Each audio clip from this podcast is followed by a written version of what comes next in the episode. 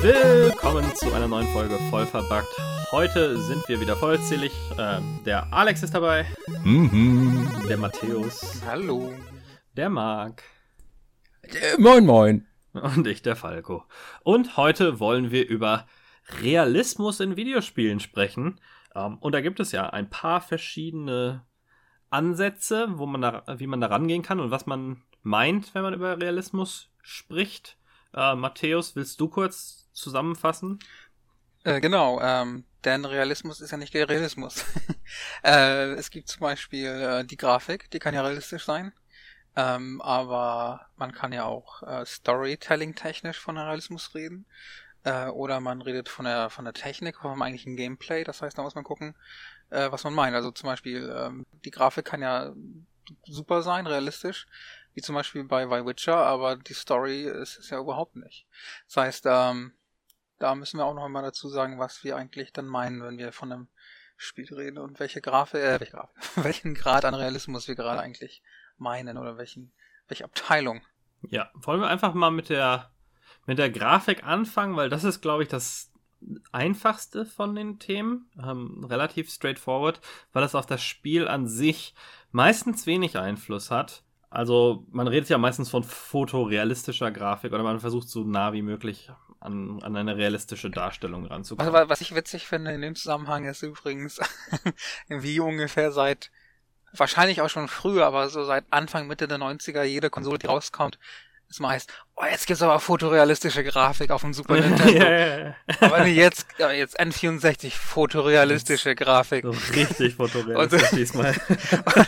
Und ziemlich jede Generation hat dann irgendwie, ja, aber jetzt geht's los, fotorealistisch ist am Start. Ja, Ich verstehe auch gar nicht, warum das irgendwie das, das Ziel ist, auf das alle immer so hinstreben. Ja, ich meine, Fotorealismus ist zwar irgendwie äh, nett, aber auf der anderen Seite ist es ja dann auch einfach nichts Besonderes. Also wie ein Wohnzimmer in der wirklichen Welt aussieht, hat ja jeder schon mal gesehen. Klar, auf der technischen Seite ist es beeindruckend, aber ähm, ich finde es eigentlich auch sehr, sehr cool, wenn man einen eigenen Grafikstil schafft, der einen, der einen überrascht oder überzeugen kann.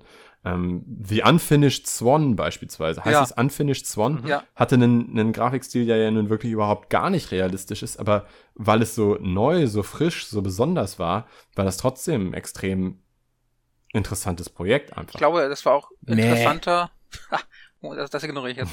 ähm, ähm, also ich glaube, größer und interessanter war es ja immer noch, als, als wir halt wirklich in den Zeiten waren von, von NES, SNES und Sega und so weiter, als so wirklich die, diese grafischen Fortschritte auch wirklich so bedeutend und groß waren. Also heutzutage ähm, sehe ich das, also ich, ich war ja früher auch so, ähm, boah, die Grafik vom Super Nintendo ist ja viel cooler als vom NES, das sieht viel echter aus oder viel cooler und dann, oh, auf dem N64 oder auf Playstation ist es noch cooler. Heutzutage ist mir das relativ egal, also ob das jetzt realistisch ist, weil, wie du meintest, es geht eigentlich um, um, um das ähm, Design beziehungsweise so um den, ähm, den Stil, ne, den, den Artstyle, ja, der wie unique ist vielleicht oder äh, keine Ahnung, Unfinished Sworn oder meinetwegen äh, Limbo zum Beispiel, äh, solche Sachen und ich glaube, früher war das einfach wichtiger, weil, weil früher das ja auch so ein bisschen das war, woran man den technischen Fortschritt gesehen hat. ja, also Das, was ich aber ganz cool finde, ist, oder was ich mir ganz cool vorstelle, ist, wenn alle erstmal Fotorealismus erreicht haben, also wenn du, Hm. wenn es entsprechende Engines gibt, die äh, direkt mit Bordmitteln dir fotorealistische Grafik rauswerfen, Ja. dann kann man sich damit nicht mehr profilieren. Das bedeutet irgendwann, irgendwann müssen die Leute dann tatsächlich anfangen, sich auf das Gameplay und die. Story Ja, zu konzentrieren, Und ich glaube tatsächlich- weil du mit fotorealistischer Grafik nicht mehr punkten Ich glaube kannst. tatsächlich, dass wir, wir mehr oder weniger an diesem Punkt sind, wo einfach grafisch, das, das irgendwie, ich finde, da, das flasht keinen mehr so richtig. Auf Englisch nennt man das, sagt man ja gern Diminishing Returns, Mhm. ähm, dass mittlerweile der, der Sprung von Konsole zu Konsole ist einfach weniger wahrnehmbar. Wenn man sich jetzt 3D-Models anguckt mit, mit verzehnfachten Polygonen, wenn man bei dem Level ist, wo man heute ist, wenn man die nochmal verzehnfacht, die Polygone, oder sagen wir mal, ähm, jedes Mal 10.000 Polygone hinzufügt, dann ist der Unterschied deutlich geringer zu dem Vorgängermodell, als es damals äh, war, weil der, weil der Sprung einfach viel krasser war. Deswegen lohnt es sich ja auch nicht, die Xbox One X jetzt sich zu kaufen, die gestern rausgekommen ist. Ja, vielleicht, weil man 4K-Fernseher hat. Aber. Also, was wir ja bei dem letzten Konsolensprung schon noch hatten, ist gar nicht mal unbedingt, dass die Anzahl der Polygone wichtiger und wichtiger wird, sondern dass dann solche Sachen wie Beleuchtung, die durchaus realistischer werden können mhm. oder sogar überrealistisch werden. Also so sozusagen Effekte, die du in der wirklichen Welt hast, dann einfach nochmal überzeichnet werden, mhm. um eben ein besonderes Beleuchtungsgefühl oder so zu erzeugen. Ja. ja, realistische Grafik oder selbst fotorealistische Grafik muss ja nicht unbedingt mit einer realistischen Welt zusammenhängen. Ne? Das muss ja nicht immer Call of Duty Modern Warfare sein, sondern du kannst halt auch irgendwie Sachen auf fremden Planeten oder mehr fantasievollere Sachen darstellen, wo du trotzdem versuchst, realistisch zu sein innerhalb deiner, deiner erstellten Welt auf einem hohen grafischen Niveau, ähm, wo aber das, das Art-Design äh, ein bisschen stärker noch mit reinspielt. Und das stelle ich mir wieder sehr, sehr schwierig vor. Also wenn du fotorealistische Grafik erzeugen kannst, dir dann aber eine komplett neue Welt, wie du gerade sagtest, einen neuen Planeten, vielleicht mit neuen Naturgesetzen oder, oder, oder, oder eben auch Kreaturen überlegen musst, für die du einfach keine Schablone hast, wo du nicht schauen kannst, hey, so sieht das aus, dann gucke ich mir dieses Foto an und bilde das genau nach, mhm. sondern du, du musst bei fotorealistischer Qualität etwas komplett neu erzeugen. Und das könnte ich mir schon richtig, richtig schwer vorstellen. Dass das dann alles auch noch ähm, ein Gesamtbild erzeugt. Also dass diese neuen Sachen, ja. für die du keine Schablone hast, in fotorealistischer Grafik nicht komplett out of place wirken. Ja, und finanziell Sinn machen muss es auch. Wenn du irgendwann Techniken hast, um Schauspieler einfach abzufilmen, ist es leichter, fotorealistische Charaktere zu designen, zum Beispiel, als wenn du das alles per Hand selber machen musst. Mhm. Ja, ähm, dann gibt es ja noch einen, einen kleineres Level an Realismus, das ich aber nicht unerwähnt lassen möchte, nämlich den Sound. Ähm, ich spiele im Moment so ein bisschen, oder hatte gerade angefangen, Soma zu spielen. Und da ist es mir total aufgefallen, dass das ja so ein physikbasiertes Spiel auch im großen Teil, dass wenn man Objekte durch die Gegend wirft, hört sich das so unfassbar realistisch an, wenn man so eine Plastikflasche wirft, wie die dann von der Wand abprallt und dann am Boden ein bisschen rollt. Und das ist so ein, so ein genaues Einfangen des realistischen Geräusches, dass es für mich dieses Gefühl in dieser Welt zu sein total verstärkt. Ich muss ganz ehrlich sagen, sowas ist mir noch nie wirklich aufgefallen. Also ich hatte noch nie das Gefühl, dass irgendein Sound völlig unrealistisch wirkt und mich deswegen rausreißt. Insofern, ich habe den Eindruck, dass man, dass wir bei Sound Realismus schon vor einiger Zeit erreicht haben. Das stimmt, ja. Es ist einfacher, ähm, das hinzubekommen. Und es mu muss natürlich zwischen Realismus und Hollywood-Realismus unterscheiden. ne? Also wie sich eine Pistole zum Beispiel anhört, äh, ist das, das die Vorstellung von Leuten, wie sich, wie sich Schusswaffen anhört oder wie es sich anhört, wenn auf einen geschossen wird, ist so entfernt von einer, einem realistischen Schussgeräusch, äh, dass man eigentlich schon diese Hollywood-Vorgabe nehmen muss, damit die Leute denken, oh, so hört sich das dann an. Aber das ist ja auch, also das ist beispielsweise in ganz vielen Bereichen, finde ich, der Fall, ähm, dass Realismus gar nicht unbedingt das erstrebenswerte Ziel ist, weil Realismus eigentlich gar nicht geil ist. Also der, der Hollywood-Realismus, den du gerade angesprochen hast, der ist eigentlich einer, den ich viel erstrebenswerter gerade in Spielen finde, weil der realistische Realismus, der kann teilweise auch echt langweilig sein. Ein Beispiel für das Spiel wird dadurch automatisch langweilig, habe ich sogar. Und zwar war das, als Counter-Strike Source rauskam und äh, die CTs haben so eine so eine ganz billige Schusswaffe. Wie heißt die noch?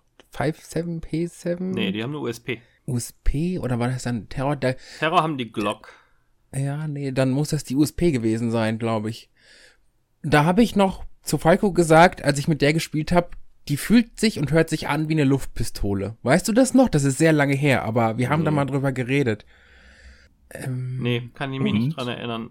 Oder es war 1.6. Auf jeden Fall, die klang halt auch sehr realistisch und dadurch, dass die nicht so viel Bums hatte, fühlte die sich einfach nicht so wertig und nicht so stark an, obwohl es einfach eine ganz normale Handschusswaffe war, ja. Aber das war halt, das ist mir irgendwie im Kopf geblieben, dass die so einen blöden Schusssound hatte und überhaupt nicht stark klang und nichts. So. Dass, der, dass der Sound quasi dir eine, eine, eine andere ein anderes Gameplay-Element vermittelt hat, obwohl es vielleicht gar nicht da war. Dass es sich so anfühlt, als würde die Waffe weniger Schaden machen, nur weil sie anders klingt. In dem Fall Ja. realistisch.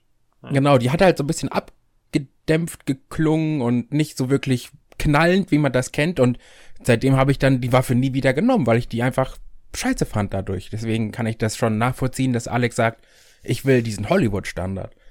Aber das finde ich ja ganz interessant. Ich hatte, als Falco meinte, ähm, dass Leute ein völlig falsches Verständnis davon haben, wie sich Waffen in der Wirklichkeit anhören, habe ich die ganze Zeit gedacht, es ginge darum, dass Schusswaffen einfach in der Wirklichkeit viel, viel lauter sind als äh, in, in Hollywood. Also wenn du, wenn du tatsächlich mal ohne Gehörschutz einen, eine echte Waffe abfeuerst, das ist schon echt unangenehm. Und gerade, es wird noch viel, viel schlimmer, wenn du das in wel- irgendwelchen geschlossenen Räumen tust. Ja, also wenn du eine Gewehrkugel in einem, in einem geschlossenen, also in einem Haus oder sowas abfeuerst, ohne Gehörschutz zu haben, bist du erstmal die nächsten vier Minuten taub. Garantiert. Äh, ja, das meinte ich zum einen, ähm, also ihr habt beide recht äh, mit dem, was ich meinte. Zum einen meinte ich das, dass es einfach viel, viel lauter sind, aber auch, dass, dass dieser Bullet Crack, den man hört, wenn Waffen, wenn an einem vorbeigeschossen wird, ähm, aber auch die, der Bass äh, nicht so da ist äh, in realistischen Waffen. Also Waffen fühlen sich, hören sich viel metallener oft an. Ähm, und gerade wenn auf einen geschossen wird, das ist nicht so cool Hollywood-cineastisch mäßig, sondern es klingt, als würde jemand einen, einen Stock durchbrechen oder was. Womit Falk auch viel Erfahrung hat. Auf jeden Fall. Auf jeden Fall. Ja. Aber wo, Okay, das war das ja gang und gäbe. auf jeden Fall. Bei uns auf dem Dorf, da wurde man ständig unter Feuer genommen. Naja, also äh, bei der Bundeswehr hat man ja so ein kleines bisschen diese Situation vielleicht doch erlebt. Ich weiß nicht genau, wer von euch bei der Bundeswehr war, aber äh, das ist tatsächlich ganz, ganz merkwürdig. Klar, da hat niemand mit scharfer Munition auf dich geschossen, aber es ist eben tatsächlich doch äh, ganz merkwürdig, das erste Mal so eine, so eine Waffe wirklich abzufeuern oder aus einiger Entfernung zu hören, wie so eine Waffe abgefeuert wird, weil es einfach überhaupt null Hollywood ist. Ja, das wurde uns auch gezielt beigebracht, äh, Schussgeräusche zu erkennen und ähm, dass die sich anders anhören, als man es vielleicht gewohnt ist. Ähm, damit man Situationen besser einschätzen kann. Wo wir, wo wir beim Militär sind, können wir eigentlich zum ähm, nächsten Punkt überleiten, zu Gameplay. Und da würde ich, glaube ich, gerne mit ähm, Spielen anfangen, die besonders dafür gemacht sind, Realismus zu simulieren. Da gibt es ja verschiedene, äh, verschiedene Bereiche und weil wir jetzt gerade kurz über die Bundeswehr gesprochen haben, möchte ich gerne mit Militärsimulationen fürs Militär beginnen. Wir kommen nachher noch zu Militärsimulationen für normale Spieler und es gibt auch ein bisschen Überschneidung, aber seit jeher werden Simulationen für das Militär hergestellt. Die, die Amerikaner sind da mit der Vorreiter. Ähm, da gab es schon fürs Super Nintendo einen Simulator, der äh, mit einem echten Gewehr, also das war dann natürlich auch so ein, so ein ähm, Lightgun-mäßiges System daherkam, aber halt dem amerikanischen, äh, damals dem M16 nachempfunden, wo man dann Leute ausgebildet hat am Videospiel. Äh, wenn jetzt jemand nachgucken will, ich packe auch einen Link nachher rein, der Multipurpose Arcade Combat Simulator für Super Nintendo, der vom amerikanischen Militär eingesetzt wird. Naja, und ich denke mal, auch im Bereich Flugsimulatoren ne, ist das Militär sicherlich auch Vorreiter. Ich habe mich immer gefragt, Flugsimulatoren gab es ja auch vor, also Flugsimulatoren fürs Militär gab es ja auch schon vor 20 Jahren. Mhm. Ich habe mich immer gefragt, was für eine Grafik haben die denn dann da eigentlich, dass das Ganze trotzdem noch realistisch genug führt, um wirklich deine, deine äh, Reflexe zu trainieren oder deine Fähigkeiten als Pilot zu trainieren, aber eben trotzdem äh, der, der aktuellen technischen, den aktuellen technischen Möglichkeiten Rechnung trägt. Ja, also äh, da ist ja ein ganz lustiger Unterschied zwischen, zwischen diesen, diesen Kampfsimulationen, ähm, will ich nachher noch ein paar andere erwähnen, und Flugsimulationen. Bei diesen Kampfsimulationen, also selbst dieses, dieses Zielsystem, eigentlich ging es nicht wirklich um das, das Ziel mit der Waffe, sondern da wurde auch viel sowas wie Einschießen, was auf Englisch das Zeroing des Gewehrs und wie man das richtig einstellt und sowas trainiert. Und genauso ist es bei, Flugsimulator, bei Flugsimulatoren.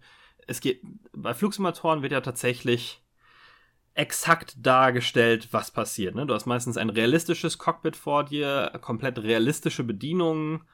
Und das Einzige, was sich halt so ein bisschen rausreißt, zumindest mit den Älteren, ist ja dann die grafische Wiedergabe äh, deiner Umgebung. aber so Sachen wie alle Instrumente sind ja eins zu eins wie in einem echten Cockpit. Ähm, aber ich denke mal, dass wir da also mit einfacher Commodore Grafik, wie man halt so Flugsimulationen vom NES damals kennt oder vom C64. Äh, ne, ein blaues Feld, ein grünes Feld, das ist der. Horizont. Und dann so ein, so ein bisschen was dazwischen, wenn du Glück hast. Aber das, ähm, aber da reicht, äh, ich meine, aber das, das reicht ja dann sozusagen. Also für die, hm. für die Leute, die ähm, diesen Flugsimulator aus dem Grund äh, spielen beziehungsweise bedienen, weil sie das Fliegen an sich lernen wollen, denen reicht ja simple Grafik quasi. Du willst ja eigentlich äh, mit den, mit den Instrumenten zurechtkommen in der Regel. Ähm, das heißt, genau, ja. da, da, da ist ja gar nicht mal so die Grafik so im Vordergrund, glaube ich. Overall soll das ja eh desensibilisieren und Interesse und Neugier wecken und abstumpfen, ne? Also davon mal abgesehen. Also du, du sollst ja jetzt nicht wirklich die Instrumente wirklich lernen, sondern der eigentliche Hauptgrund hinter diesen Sachen ist einfach nur die Desensibilisierung und das Interesse wecken. Naja, das wirkt so ein bisschen Aluhut-mäßig. Also ich glaube, es geht tatsächlich auch darum, dass die Leute Situationen trainieren und den Umgang mit den genau. Instrumenten trainieren. Genau, also beim Militär spezifisch jetzt, über private Flugsimulation können wir gleich nochmal reden, ist es schon so, glaube ich, dass Not, eine Notsituation wird simuliert, plötzlicher Schubverlust und so weiter. Was macht man dann in welcher Reihenfolge? Man sollte, nehme ich an, die Instrumente zu dem Zeitpunkt schon aus Lehrbüchern und so weiter kennen, aber mit der Stresssituation dann einigermaßen relaxed umgehen zu können, das wird dann halt wieder und wieder im Simulator trainiert, dass man die Handgriffe quasi verinnerlicht. Würde ich jetzt mal annehmen. Denke ich auch. Mhm. Also wäre meine Vermutung auch, also dass es eher wirklich darum geht, in den Umgang in Situationen. Ich glaube, wir reden gerade von unterschiedlichen Simulatoren. Wir, wir sind noch sein? im Militär. Flug, ja, Flugsimulatoren also, im Militär, das von Soldaten okay. für Soldaten eingesetzt. Nee, ich, da, ich habe gar, ich war gerade. Wir reden nicht von, von Microsoft Flight Sim oder von America's Army. Ja, ähm, deswegen. Ich dachte gerade, what the fuck, ne? was ist los mit denen, ey? okay. Äh, wobei es ja auch im privaten Bereich Leute gibt, denen es da extrem ah. auf, auf realistische Situationen ankommt. Aber dazu, dazu mehr, ich möchte ganz kurz beim Militär bleiben, weil für Fußtruppen gibt es ja auch viele Simulationen. Äh, und das fing tatsächlich schon mit Doom an. Da gab es eine spezielle Version, die Marine Doom heißt. Ähm, und bei solchen Sachen, auch später einer Militärversion von Full Spectrum Warrior zum Beispiel, was so ein taktisches äh, Militärspiel war, was auch für den für den normalen Spieler rauskam, wo es dann eine spezielle Version fürs Militär von gab, geht es ja eher darum, Taktik und, und ähm, Verhalten in Gruppen und in welcher, wie nimmt man Gebiete oder Gebäude ein und so weiter und die Kommunikation in Teams zu trainieren, als jetzt irgendwie weiß ich nicht, irgendwas, irgendwas mehr Anfassbares. Aber du hattest ja gerade schon America's Army angesprochen. Das ist meines Wissens doch tatsächlich sogar vom Militär entwickelt worden. Also Full Spectrum Warrior wurde extern entwickelt und dann fürs Militär angepasst. Doom wurde extern entwickelt und dann fürs Militär angepasst. Aber soweit ich weiß, wurde America's Army doch eben zum einen als Trainingssimulation entwickelt vom Militär und zum anderen dann an die breite Masse gestreut, um auch so ein kleines bisschen als Rekrutierungstool zu dienen, oder? Da bin ich nicht sicher. Mein Eindruck war, dass es spezifisch als Rekrutierungstool in diesem Fall entwickelt wurde von dem Arm, der dafür zuständig ist. Ich meine, dass auch man gehört, dass wirklich eher so eine Sache war, die sie dann eben auf Messen oder sowas gezeigt haben und ähm, ja, ja, genau. um halt wirklich genau. zu rekrutieren einfach. Ja, und dann wurde es ja auch free veröffentlicht. Ähm, das, ist ja, das kannst du ja so runterladen, nur um dich zu motivieren, halt. Ja, genau, das, das meinte ich ja. Ja, das genau, aber das, bei dem Spiel wurde es, glaube ich, nicht dafür gemacht, um intern damit zu trainieren. Ah, okay. Ja, das kann sein. Was der Unterschied zu Full Spectrum, aber auch Versionen von damals Operation Flashpoint oder später, glaube ich, auch Arma, wo es auch immer so Sonderversionen gab. Ähm, wobei, ja, viele Leute sagen, da geht es ja ums Desensibilisieren und mit Gewalt klarkommen und sowas. Ich glaube, ähm, einer von denen ist Mark. äh, aber ähm, also ich, ich habe mal so ganz alte Berichte äh, gesehen, dass es das wohl mit Doom angeblich gab, aber ich konnte da jetzt keine Quelle finden, die das tatsächlich belegt hat, sondern es geht dann tatsächlich um, äh, wenn, es intern benutzt wird bei denen, halt entweder um ein, eine Mechanik wie ein Flugzeugcockpit abzubilden oder um kommunikative, strategische Themen ähm, und nicht um so sehr um emotionale Sachen. Weil die Stresssituation so anders schon, ist Aber ich glaube schon, dass Doom eigentlich in erster Linie dafür da war, um Leute zu desensibilisieren, falls man in der Hölle landet, dass man auch keine, keine Scheu hat, auf, auf die Dämonen zu schießen. Also ich glaube Ja. das die Intention Extrem wichtig, ja. Und Also ähm, wenn es, wenn es tatsächlich funktionieren würde, über diese Tools, diese, diese Software, Leute zu desensibilisieren, dann muss man sich tatsächlich äh, ernsthaft die Frage stellen, ob das nicht auf. Debatte wieder los. Genau, da muss man die Killerspieldebatte wieder komplett aufmachen. Ja. Büchse der Pandora. Diese Folge wird vier Stunden dauern. Und äh, die einzige Militärsimulation, also die einzige Simu das einzige Simulationsspiel beim Militär, was ich selber, als ich im Militärdienst war, wahrgenommen oder mit, auch ausprobiert hatte, war, boah, ich habe keine Ahnung, wie das, wie das richtig heißt. Bei uns hieß das einfach das Schießkino, äh, wo projiziert an eine Wand eine Gefechtssituation dargestellt war ähm, oder verschiedene Schießübungen und man dann so ohne lauten Knall und ohne Munitionskosten und in der Basis leicht ähm, schießen lernen konnte und sich verbessern konnte. Das Ganze wurde, wurde gemessen, wirklich auf Zehntel Millimeter genau die Neigung der Waffe in jede Richtung, dass auch ähm, das, das Verhalten auf, auf weite Entfernung und so weiter gemessen werden kann und dann wurden die, die Schützen da berichtigt. Und das ist auch, glaube ich, im ganz normalen Einsatz in der Bundeswehr in fast allen ähm, fast allen Basen, wo auch wirklich Newbies mit dran ausgebildet werden. Alex, du warst auch beim Militär, ne? Hab- Genau, ja, ich war gesehen? tatsächlich auch mal in einem so einem Ding. Ähm, ich hatte den Eindruck, dass es das nicht so häufig gibt, weil es ja auch eine relativ teure Geschichte ist. Mhm. Ähm, ich fand es persönlich jetzt auch nicht so super. Zum einen, weil ich kein besonders guter Schütze bin, Mhm. aber zum anderen, weil ich trotz alledem fand, dass es, ich fand es nicht großartig realistisch, um ehrlich zu sein, weil die Rahmenbedingungen des Ganzen ja doch irgendwie sehr, sehr künstlich sind. Also du, bei uns Mhm. war es so, du stehst mit mehreren Leuten nebeneinander in einem Raum, der, der Boden ist komplett eben, ähm, du musst keinerlei Rucksack oder Munition mitschleppen und hast halt einfach nur dieses, Ja. dieses Gerät in der Hand und schießt dann auf eine Leinwand. Keine Stresssituation und so weiter. Ja, stimmt schon. Absolut Ja. nicht. Trotzdem, für mich Mordsgaudi, ähm, durften auch die Zivilisten dann, als wir Tag der offenen Tür zum Gelöbnis hatten, mal ausprobieren. Ja, aber ähm, dann können wir aber zu, zu Simulationen kommen, die, die im ähm, Normalspielerbereich angewendet werden. Und Flugsimulation ist da, glaube ich, eine gute Überleitung. Da gibt es ja schon Leute, die die sehr ernst nehmen, ne? Ja, zum Beispiel mit Pilot Wings auf dem Super Nintendo. Aber ich hatte immer den Eindruck, und das ist, das ist mein Eindruck bei vielen Spielen, die eben besonders hohen Realismus anstreben, es macht dann irgendwann keinen Spaß mehr. Also, wenn du tatsächlich jetzt gerade ein Flugzeug fliegen willst, äh, das ist einfach extrem kompliziert und es gibt extrem viele Dinge, auf die Mhm. du da achten musst.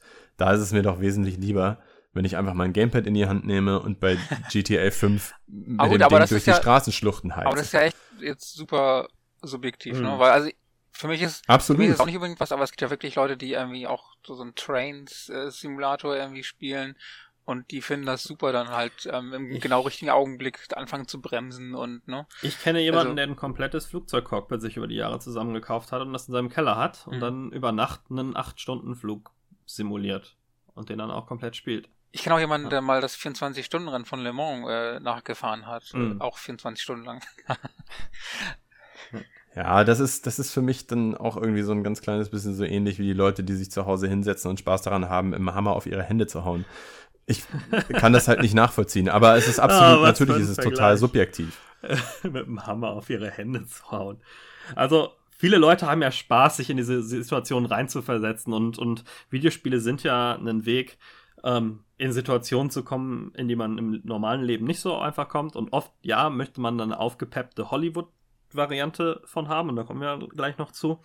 Aber ähm, viele Leute wollen die, eine gewisse Situation auch so gut nachstellen wie möglich. ne? Aber- Und Dazu ähm, äh, muss ich kurz einspringen, aber ähm, es gibt tatsächlich auch Leute, die ähm, die fahren, sagen wir mal, Bus den ganzen Tag lang oder Bahn und dann Und kommen nach Hause, Hause und fahren dann am PC den OMSI-Simulator. Ähm, sowas gibt's dann auch. Das finde ich immer sehr, sehr suspekt. ja, mein kleiner Claim to Fame Also ich übrigens, ich bin gecredited im Bus-Simulator 2017 ist es oder 16, muss ich noch nachschauen. Hallo. 16. 16, ja. Hast du, hast du da die Soundeffekte gemacht? nee, da habe ich überhaupt nichts gemacht. Das hat ähm, bei Remote Control habe ich da noch gearbeitet und das ist eins unserer Studios da, äh, Still Alive aus Österreich, die Ah, haben den okay. entwickelt. Ah, okay. Ja, ich finde, ähm, bei, bei solchen Sachen, die versuchen, größtmöglichen Realismus zu erreichen, eine Sache fehlt dann eben doch immer noch, weil sich der, der Programmieraufwand oder der Entwicklungsaufwand im Allgemeinen dafür nicht lohnen würde. So völlig unvorhergesehene Sachen, die in der Realität passieren können, aber dann in so einer Spieldauer von, sagen wir mal, 20 Stunden vielleicht nur einmal passieren Mhm. würden. Also, ähm, keine Ahnung, dass der, dass der Reifen platzt oder dass die ähm, Tankleitung defekt ist oder dass die Bremsklötze abgefahren sind. Dass ein Und, Marder unter äh, oder anders, dass du, dass du beispielsweise in einem Actionspiel, wenn du durch den Wald rennst, auch mal auf die Fresse fallen kannst, weil irgendwo eine Wurzel ist. Ähm, und diesen Kompromiss, den, den machen alle Videospieleentwickler auf dieser Welt, selbst wenn sie auf Realismus besonders viel Wert legen, weil es einfach keinen, wirtschaftlich auch keinen Sinn macht, sehr, sehr unwahrscheinliche Sachen, die aber in der Realität trotzdem passieren können, Irgendwo einzubauen. hat es natürlich seine, seine Grenzen. Mhm. Es gibt ja auch, Ja. ähm, gab es nicht auch Ja. irgendwie, ähm, ach, äh, wie war denn das? In irgendeinem äh, 3D-Shooter, die, die Waffenschaukelbewegung oder so, die waren irgendwie zu, zu realistisch. Und, Ja, Head, Headbobbing ist auch immer so ein Problem, wenn der Kopf zu weit drauf und runter geht. Ich habe mir einen Mod für Fallout 4 vor kurzem runtergeladen, dass der, die Waffe nicht ständig nach vorne gerichtet ist, sondern dass, wenn ich halt gerade Ah, ja. nicht ziele, die so ein bisschen nach unten geneigt ist. Ähm, bei Far Cry 2 konnten die Waffen Ladehemmung haben, was Stimmt, für ja. eine wirkliche Waffe in der Realität gar nicht so ungewöhnlich ist. Ja. Also das ist ja eine der ersten Sachen, die du bei der, bei der Bundeswehr tatsächlich auch lernst, wie du dein Gewehr vernünftig reinigst Mhm. und wie du eine Ladehemmung behebst, weil es total normal ist, dass wenn du irgendwo durch einen Scheiß robst, dass du vielleicht auch mal irgendwo ein bisschen Erde hinbekommst. Ja. Und das blendet selbst das realistischste Spiel komplett aus. Ja, äh, was beim Bund ja ständig passiert, weil diese ähm, Platzpatronen, die man zur Übung kriegt, nicht genug Ja. äh, Power haben meistens, oder wenn das nicht genau eingestellt ist, ähm, um die Waffe äh, komplett funkt also die, die, den Cycle funktionstüchtig zu halten. Das heißt, man muss da ständig irgendwie. Ja. Und das ist eben genau das, was ich meine. Also ähm, hundertprozentiger Realismus ist, zumindest in meinen Augen, eben einfach nicht, macht keinen Spaß, ist nicht geil. Will ich in einem Videospiel eigentlich gar nicht haben. Da kommen wir in einer, in einer Sekunde zu, beziehungsweise können wir gerade überleiten, denn es gibt ja diese zwei Gruppen, ne? Realismus, ähm, also etwas realistisch zu, zu haben, kann ein Vor- und ein Nachteil sein. Da will ich einmal ganz kurz ein, ein YouTube-Video äh, ähm, empfehlen, was unfassbar lustig ist, wo äh, jemand, der so ein Hardcore-Spieler dieser Flugsimulationen ist, ähm, und zu, vor allen Dingen in einer, einer Multiplayer-Flugsimulation, wo ein Spieler der Tower ist, sondern die anderen die verschiedenen Flugzeuge und die Kommunikation tatsächlich nach internationalen Kommunikationsstandards für, für Luftfahrt ablaufen, meistens. Und bei manchen Spielern ist das halt egal. Und da gibt es ein unfassbar lustiges Video von Zweien, die aufeinandertreffen. Von einem, der einfach nur ein bisschen mit dem Flugzeug rumflügeln will. Und der andere, der ihm ganze Zeit irgendwelche Abkürzungen an den Kopf wirft, um sich eine, eine Landebahn zuweisen zu lassen. Den Link packen wir äh, rein, oder? Ja, ja, packe ich in die, in die Description. Aber, aber ja, ähm, wo ist denn bei euch, ähm, was ist denn für euch ein erträgliches oder ein spaßiges Maß an Realismus und wo nervt's euch? oh, das ist ja, oh, das ist ja ganz schwierig zu beantworten, weil das von, von Fall zu Fall, Hm. ähm, von Spiel zu Spiel, von Genre zu Genre anders ist. Ne? Also, ich, ich finde, also ich, ich brauche generell nicht zu viel Realismus in meinen Spielen. Also weder in, in jetzt, Schu- also ich mag ja auch zum Beispiel, ich mag ja gar keine realistischen Shooter, wie, Hm. keine Ahnung, Battlefield oder Call of Duty, ähm, da mag ich lieber irgendwie so Sci-Fi-Geschichten.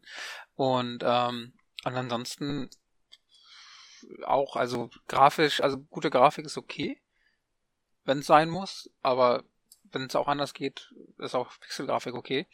Und, und von, von, von den Set, also was realistisch sein sollte, ist so ein bisschen für mich äh, das Storytelling, also im Sinne von nachvollziehbar, dass, dass die Leute irgendwie vielleicht echte Charaktere sind und nicht einfach nur äh, komische Klischees, wobei das natürlich auch je nach Spiel auch ganz gut passt, wie früher bei Duke Nukem zum Beispiel.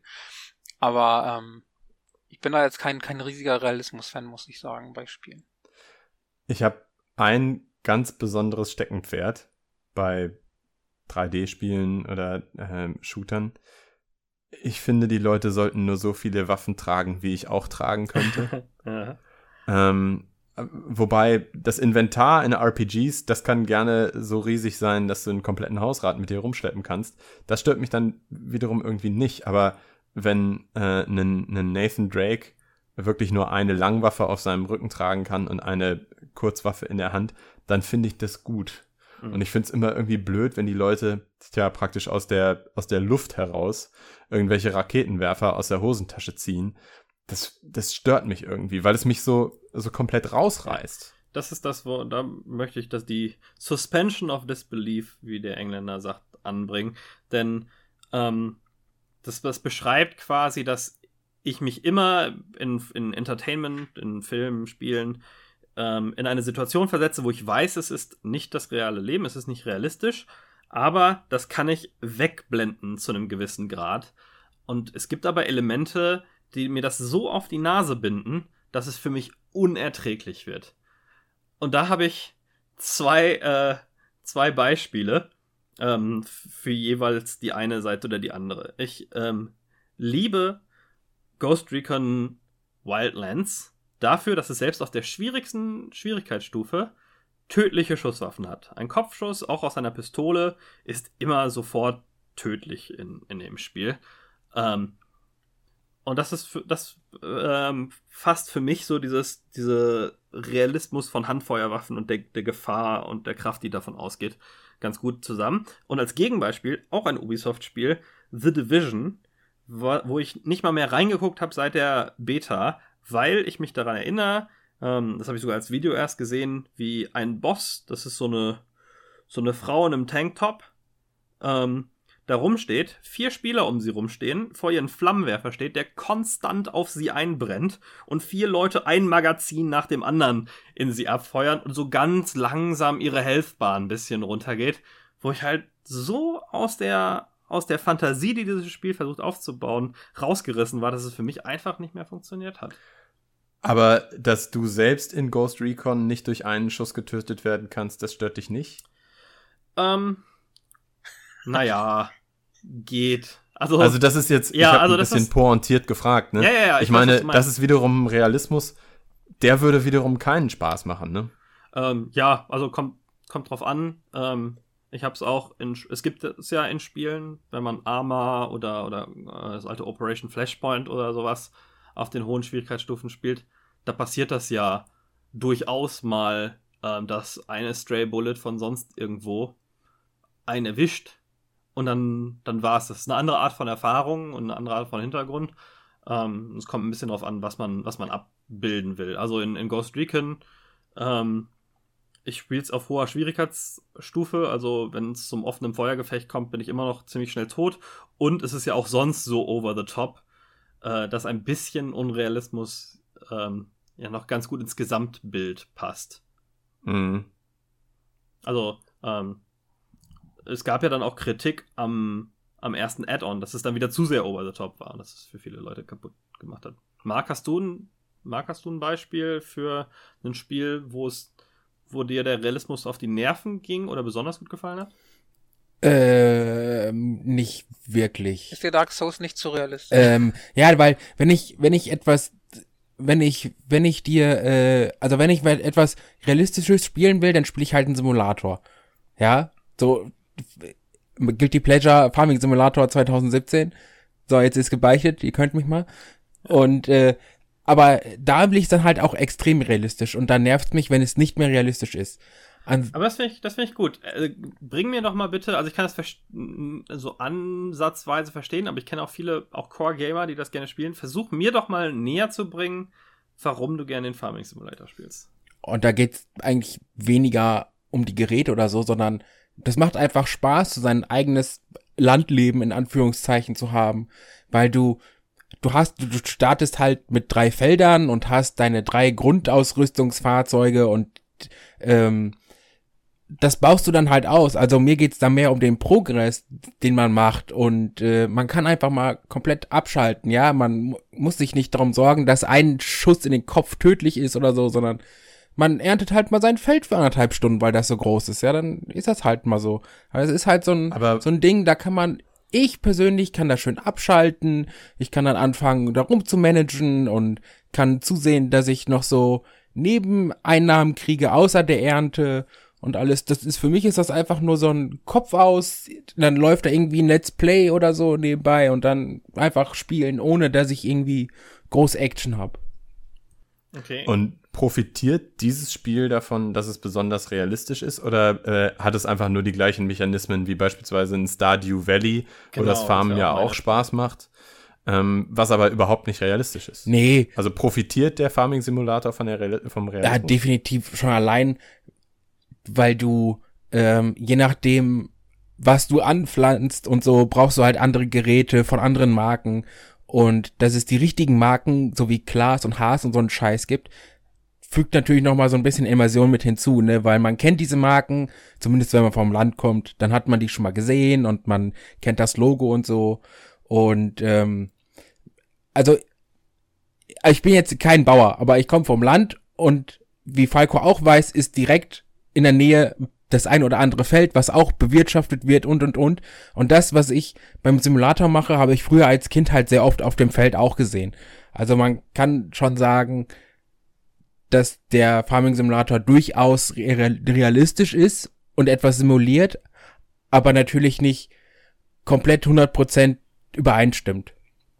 Das geht ja auch das gar nicht. ich total interess das finde ich total interessant, weil ich habe schon mit Leuten gesprochen, denen es sehr wichtig ist, ähm, also der wichtigste Teil fast im Farming Simulator, dass da realistische Tra Traktoren, die ins Detail, wo das, wo das, äh, die Bedienung und die Anzeigen und so alle bis ins Detail nachgestellt sind.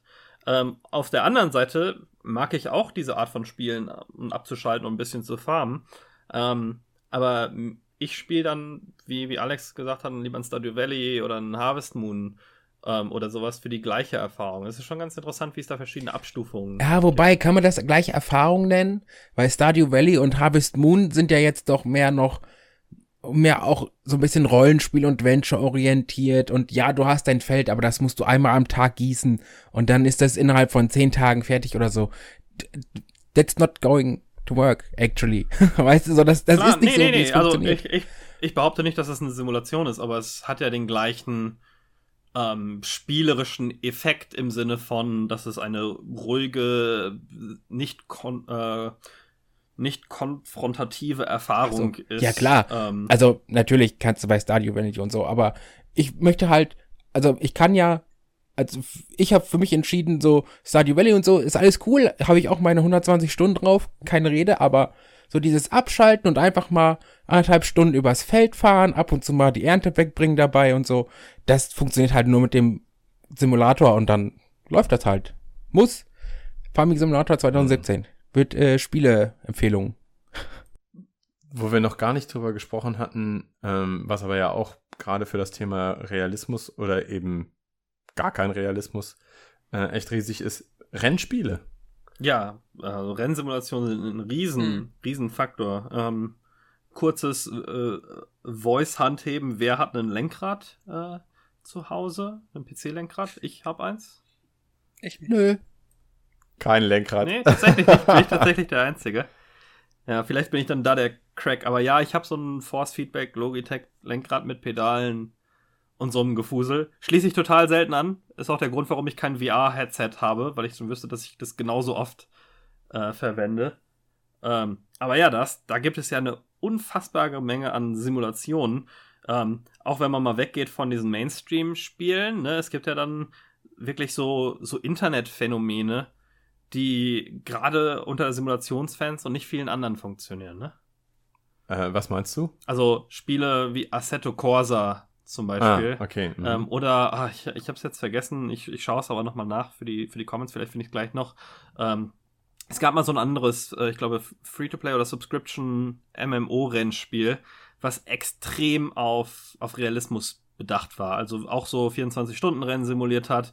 Ähm, da ging es auch um so Sachen wie, dass man im Slipstream, also wenn man nah hinter anderen Fahrzeugen fährt, im Windschatten, weniger ähm, Benzin verbraucht und all sowas hat er mit reingespielt. Ne? Aber das ist ja nicht nur ein Nischengenre, wo irgendwelche Spezialistenspiele ähm, eine große oder mittelgroße Fangemeinde haben. So ein Forza beispielsweise schreibt sich ja auch, die fahren besonders realistisch zu sein.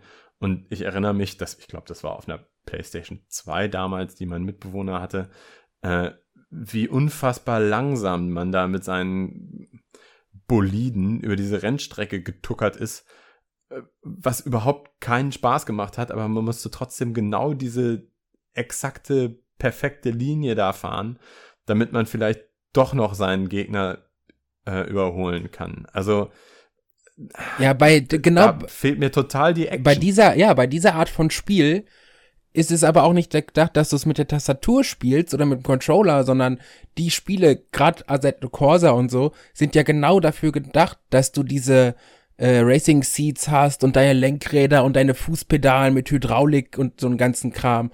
Weil dann macht das auch Spaß. Gibt so ein Zeug eigentlich für die Konsolen? Also gibt's Lenkräder ja. und so ein Kram für die Konsolen? Ist das weit verbreitet? Also, dass PC-Spieler auch mal ein anderes Eingabegerät haben, klar. Aber äh, dass man also irgendwie Lenkräder an Konsolen anschließt, ist ja doch irgendwie eher ungewöhnlich, oder? Ähm, ja, kommt seltener vor, weil so Simulationscracks dann meistens auch irgendwie technisch interessiert, so, zumindest so weit sind, dass sie auch einen guten Gaming-PC haben. ist ja eher, also gerade mal in Deutschland aus der Ecke kommt, aber es gibt auf jeden Fall für alle Konsolen auch, auch äh, Lenkräder, die kompatibel sind. Ähm, man muss naja, Forza ist ja, ist ja so eine große Serie auf der Xbox ja. geworden. Man muss dazu sagen, dass diese Sachen natürlich auch nicht billig sind und dafür nicht für jedermann sind. Ne? Also die günstigeren hm. fangen da bei 100, 150 Euro an und dann gibt es welche, die 2, 3, 400 Euro kosten. Ich bin früher immer gerne durch den Mediamarkt gegangen und habe diese, diese unglaublich krassen Joysticks für Flugsimulationen hm. oder gerade Kampfflugsimulationen. irgendwas. Wahnsinn. Ja, also da, da würde ich mir auch gerne einen von holen, auch wenn ich ihn nicht brauche, einfach weil die so geil aussehen.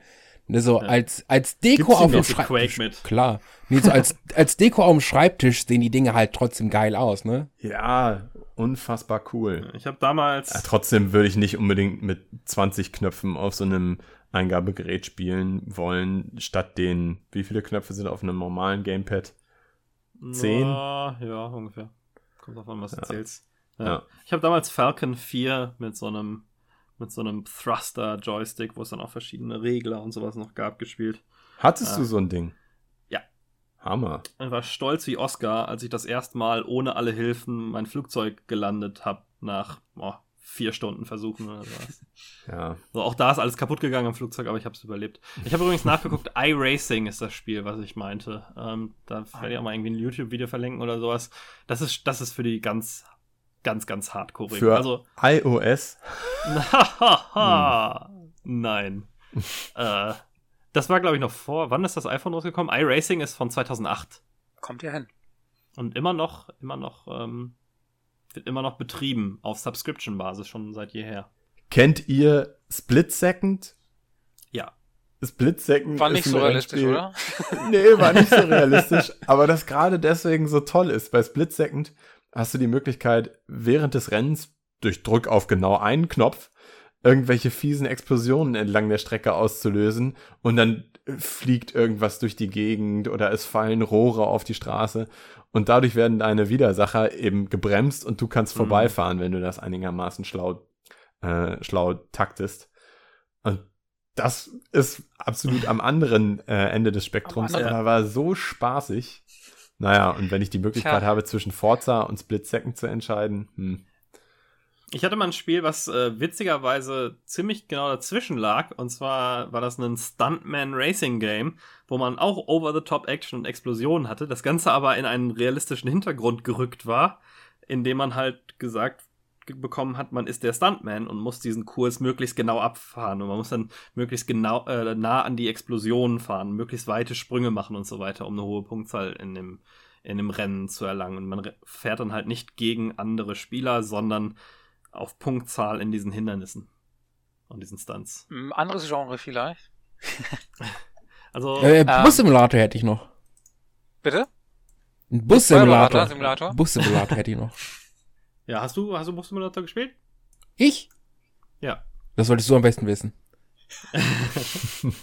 Also, ich habe natürlich auch meinen eigenen, in Anführungsstrichen. Ich habe übrigens nie was an diesem Spiel gemacht oder keine Ahnung, wie mein Name da auch falsch geschrieben ins, ins Booklet gerutscht ist. Äh, aber den habe ich dann tatsächlich ein bisschen gespielt. Ähm, und es war, das war amüsanter, als ich mir das vorher so gedacht hatte. Also ich habe dann schon irgendwie so sechs, sieben Stunden drauf gehabt. Ja, Sechs, der, sieben der Bus Stunden. habe ich auch ungefähr. So. Boah. Ja. Also, ich muss, ich muss ganz ehrlich sagen, dass mich dieser Bus-Simulator erstmal in diese äh, richtigen Simulator-Simulator-Schiene reingebracht hat, ne? Also, das muss ich mal dazu Ja. sagen. Und äh, ich hatte mit dem Bus-Simulator echt Spaß, muss ich sagen. Auch wenn ich die ersten drei Stunden äh, wahnsinnig geworden bin, weil ich nicht wusste, was dieses ständige Ping meint, bis ich irgendwann aufgeklärt worden bin. Waren- Hast du die Handbremse angezogen gehabt? Oder? Nee, das waren die, Die Fahrgäste, die anhalten wollten. was? Sehr gut. Ich hab noch so geflucht, ey, ey, was, warum pinkt das denn und was soll der Scheiß? Und dann hat Falco irgendwann gesagt, ja, hast du mal drüber nachgedacht, dass deine Fahrgäste aussteigen wollen? Dann dachte ich mir, Die ja, waren zu dem Zeitpunkt schon längst verhungert, ne? nö. Der hätte acht Tage durch die Gegend gefahren. Da steigen ja immer wieder welche ein, ne? So ist das Ja, ja nicht, die kriegen ja Nachschub. muss sowieso ziemlich an so ziemlich jeder Haltestelle anhalten, gerade am Anfang. Ja, aber da kommt es dann auf Sachen an, wie möglichst nah dran zu fahren, musst du dran denken, die Türen vernünftig auf und zu zu machen und so weiter. du kriegst Also sogar Minuspunkte, wenn du den Bus nicht absenkst und so ein Ja, Quatsch. Ja, ist total stressig. Also ich habe mir das total easy vorgestellt und dann war ich echt am Schwitzen, um das alles in, in der richtigen Reihenfolge und sowas hinzubekommen. Das ist äh, eine höhere Herausforderung, als man sich das so vorstellt auf den ersten Gedanken. Ähm, da fällt mir noch eine andere Sache ein. Mir, mir fällt, äh, wo wir von Bus reden, äh, mir fällt ein Spiel ein, was grafisch nicht unbedingt realistisch ist und auch von der Physik nicht, aber von der von der Dauer. Und du weißt wovon ich ich rede, weiß, was kommt. Ich Und weiß, zwar rede ich was um den kommt. alten Desert Bus. Ah, Und Desert zwar muss Bus, man bei ja. Desert Ach, Bus ähm, die Strecke von, von Arizona nach Las Vegas in Echtzeit äh, durchfahren mit 45 Meilen und das dauert, glaube ich, acht Stunden am Stück. Und ähm, das Spiel äh, besteht eigentlich wirklich nur darin, dass man die Spur hält.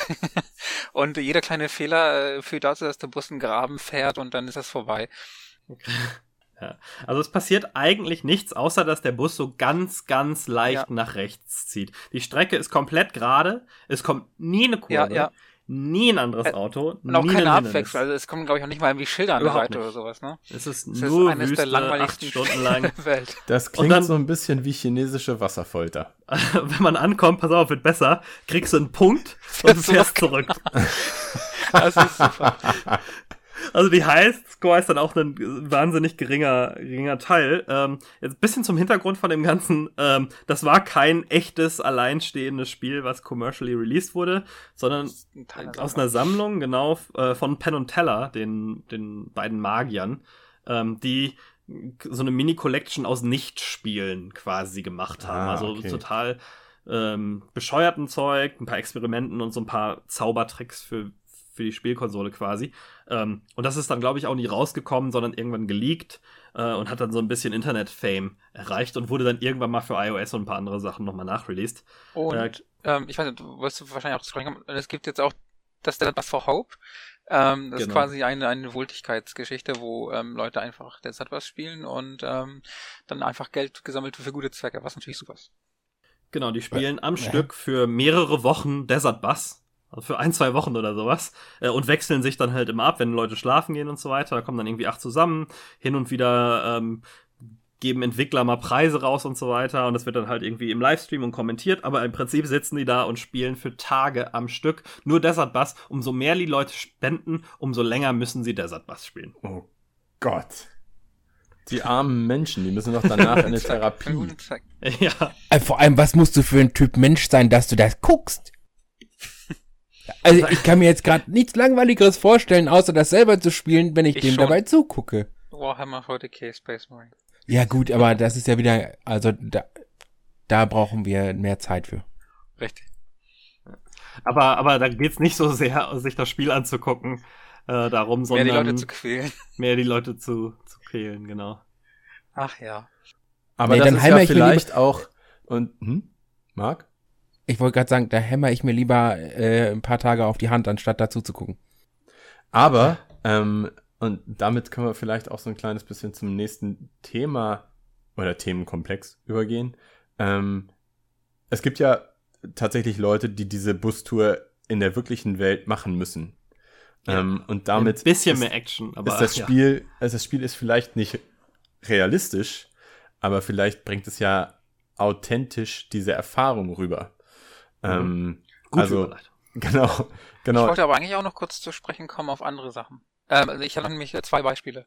Ah, okay. Äh, ähm, und zwar einmal, wie realistisch ist bitte das, äh, das Stehlen in Skyrim? äh, wo, wo man quasi den, den Leuten die Klamotten vom Leib klaut, wenn man äh, einen guten Skill hat im, im, im Klauen. Aber eigentlich, ähm, was ich eigentlich sagen wollte, ist, ähm, ich habe mir heute nämlich erzählen lassen, als ich mit einem äh, Kollegen drüber geredet habe, Realismus, ähm, hat er den äh, Fußballmanager erwähnt. Und Aha. ähm, da fand ich das, äh, also ich bin da kein Fan, aber ich fand es tatsächlich faszinierend, dass es in dem äh, äh, neuen Fußballmanager 2017 äh, also einmal die Option gibt, dass die Spieler sich auch als schwul outen. So viel zu Realismus. Was ist denn daran Dass realistisch? Das, na, daran realistisch ist, dass das, äh, auch. relativ eine neue Geschichte ist im Fußball. Das. Aber das macht ja aber keiner. Also ich meine, Ja, ja. das macht halt kein Und die andere Sache ist, Ja, also zwei, drei, glaube ich, haben schon gemacht. Aber nach ihrer Karriere. Und die andere Sache ist, dass äh, tatsächlich der äh, Brexit eine Rolle spielt. Das heißt, es gibt die Option äh, für Aha, den ja, Brexit, ich glaube auch Soft- und Hard-Brexit-Varianten, die sich dann jeweils anders äh, auf, auf natürlich das Geschehen dann auswirken und auf die, äh, auf die Clubs und so weiter. Und das fand ich irgendwie interessant, dass, äh, ähm, Ja. dass das so, so weit greift, sozusagen, so, so politische Themen. Ja, aber gehört das nicht, gehört das nicht so ein bisschen mit zu der, zu der Immersion von einem Fußballmanager? Also ich meine, wenn jetzt beim Farming Simulator sich der Bauer als schwul outen würde, wäre das jedem total egal. Aber gerade in diesem Umfeld ist es halt wichtig, Hm. mehr oder weniger, was gerade in der Politik abgeht oder wer sich wie outet. Also, also so wie du jetzt sagst, du findest das faszinierend, dass das so weit geht. Auf der anderen Seite erwarte ich das aber auch von einer Simulation, die sich in diesem Umkreis bewegt. Weißt du, was ich meine? So, du Ja. kannst nicht einfach nur sagen, das Spiel fühlt sich realistisch an, nur weil der Ball richtig tippt, sondern dieses ganze Außenrum muss einfach passen und da gehört Politik und so ein Scheiß ganz klar dazu. Ja, Ist ja im Manager sogar noch wichtiger, weil ähm, nicht, das macht es ja nicht nur realistischer, sondern es hat ja auch einen wirtschaftlichen Einfluss. Ne? Also Mhm. das Outen jetzt einen geringen, aber Brexit zum Beispiel, wenn es dann um Visa-Themen für Spieler und Zulässigkeit von ausländischen Genau. Spielern und so weiter geht, das kann ja einen, einen massiven Einfluss auf deine Planung deines Teams haben. Und wenn es das das zentrale Spielelement ist, die Planung deines Teams, äh, sind solche Faktoren natürlich wichtig oder zumindest interessant mit abzubilden. also ich fand, ich fand es auf jeden Fall äh, interessant, das zu hören. Also Ja. fand ich, fand ich, also für mich selber war das so ein Kuriosum so ein bisschen. Also, weil ich mir da, weil ich Mhm. daran nie gedacht hätte, dass, dass, dass solche, solche Themen auftauchen in einem Fußballsimulator. Stimmt, ja. Nee, aber ich, da, aber das ist ja auch gut. Also, ich habe nichts dagegen, dass du das gut findest, aber das ist halt so ein Unterschied. Das machen, das machen ja die guten Simulationen zu den nicht guten Simulationen aus, ne, dass halt alles bedacht wird. So, war ein gutes Beispiel dafür jetzt, aber wie gesagt, ich erwarte, dass, dass sowas bei einer Fußballsimulation drin ist. Ja, äh, wobei Management und oder Städtebau und so weiter hat man meistens nicht so auf dem Plan, wenn man in Realismus Ich denkt. meine, du hast ja, ähm, und da gibt es natürlich total viele Beispiele. okay, sorry, aber ich habe vorhin Alex Ähm, ein bisschen abgewürgt. Nee, das ist, äh, das ist ganz okay. Wir können jetzt aber darauf wieder zurückkommen, und zwar die Überleitung. Alex ähm, wollte nämlich ähm, darauf kommen, dass das realistisch ja nicht unbedingt authentisch beziehungsweise umgekehrt vor allem bedeutet. Ne? Du kannst ja ein authentisches Spiel machen, was dir die Erfahrung ähm, einigermaßen vermittelt in einer Hollywoodisierten, leicht veränderten, aber trotzdem noch äh, ähm, trotzdem noch sich zumindest realistisch anfühlenden Art und Weise. Mein Lieblingsspielbeispiel dafür, für etwas, wo ich das besonders gelungen finde, ist Bushido Blade. äh, das ist ein Kampfspiel, ähm, Großartiges Beispiel. Ein, ein, ein fantastisches Spiel insgesamt, ein, ein Schwertkampfspiel, ähm, was so, so ein bisschen so einen japanischen Hintergrund hat, ähm, wo halt zwei Kämpfer aller Tekken ähm, gegeneinander einen Schwertkampf ausfechten. Der Unterschied ist, dass bei Bushido Blade ein voller Treffer sofort tödlich ist. Und so ein Schwertkampfspiel ist ein schwierig darzustellendes Thema. Also da gibt es ja voll viele Motion Control Spiele, die furchtbar funktionieren. Und das war ja noch, das waren noch PlayStation Zeiten, also PlayStation 1 Zeiten, wo es noch schwieriger war, das von der, von der Steuerung auch abzubilden. Und bei Bushido Blade ist dieser, dieser Tanz aus, es fühlt sich viel authentischer an als ein, ein, ein Tekken, ein Street Fighter und so weiter. Aber es ist auch alles andere als wirklich realistisch im, im, im breiteren Sinne. Ähm, ich finde, dieser, diese Gratwanderung ist da fast perfekt abgebildet. Also äh, ich, für mich ist das beste Beispiel, äh, um Realismus und Authentizität voneinander zu trennen, immer Spiele mit Magie. Also ein Spiel, in dem mhm. Magie vorkommt, kann per Definition ja nicht wirklich realistisch sein. Also ein Spiel, in dem Magie ein, ein fester Bestandteil der Spielwelt ist und äh, das Gameplay massiv beeinflusst. Trotzdem kann das Ganze authentisch wirken, wenn einfach alles in sich stimmig ist und ja. zusammenpasst. Ja? Forest ist ein schönes Beispiel für authentisch, aber nicht realistisch, finde ich. Mhm. So, ne, weil du hast, also ich wollte jetzt, ich will jetzt nicht sagen, jeder kennt das, wenn man auf einer einsamen Insel gestrandet ist, durch einen Flugzeugabsturz und dann im Wald überleben muss, aber jeder kennt's halt so, ja, man kann sich in die Situation reinversetzen. Ja, man kann sich da richtig reinversetzen, weil du, weil du, vor allem irgendwann willst du ja auch gar nicht mehr in den dunklen Wald nachts. Manchmal willst du auch gar nicht tagsüber da rein.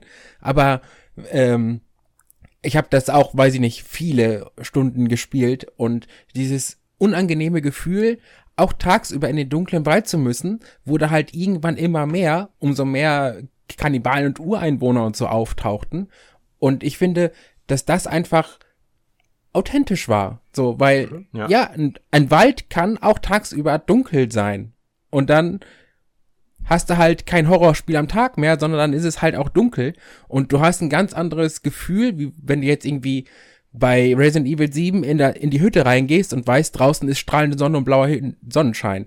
Es geht um. Also das funktioniert im Wald halt nicht mehr. Und das fand ich authentisch, weil ja. man dieses unangenehme Gefühl kennt, finde ich. Es geht um Glaubwürdigkeit. Glaubwürdigkeit der Spielwelt, Glaubwürdigkeit der Charaktere, tatsächlich aber auch Glaubwürdigkeit der, der Waffen zum Beispiel. Also, mhm. ähm, dass, dass solche Sachen irgendwo ein Stück weit zusammenpassen und du vielleicht unter Hollywood äh, physikalischen Gesetzen, aber trotzdem physikalische Gesetze hast, von denen du zumindest dir, dir vorstellen kannst, äh, dass sie Sinn machen. Ich finde beispielsweise Naughty Dog ist ja ohnehin eine meiner absoluten Lieblingsspiele schmieden, die machen das immer sehr, sehr gut. Die kriegen es auf, auf allen Ebenen hin, dass das Ganze glaubwürdig und authentisch wirkt. In der Art und Weise, wie die Charaktere auf die Umgebung ähm, reagieren. Also, dass beispielsweise einfach so ein Nathan Drake äh, mal an die Wand greift, wenn sie direkt neben ihm ist und er dabei mhm. daran vorbeiläuft.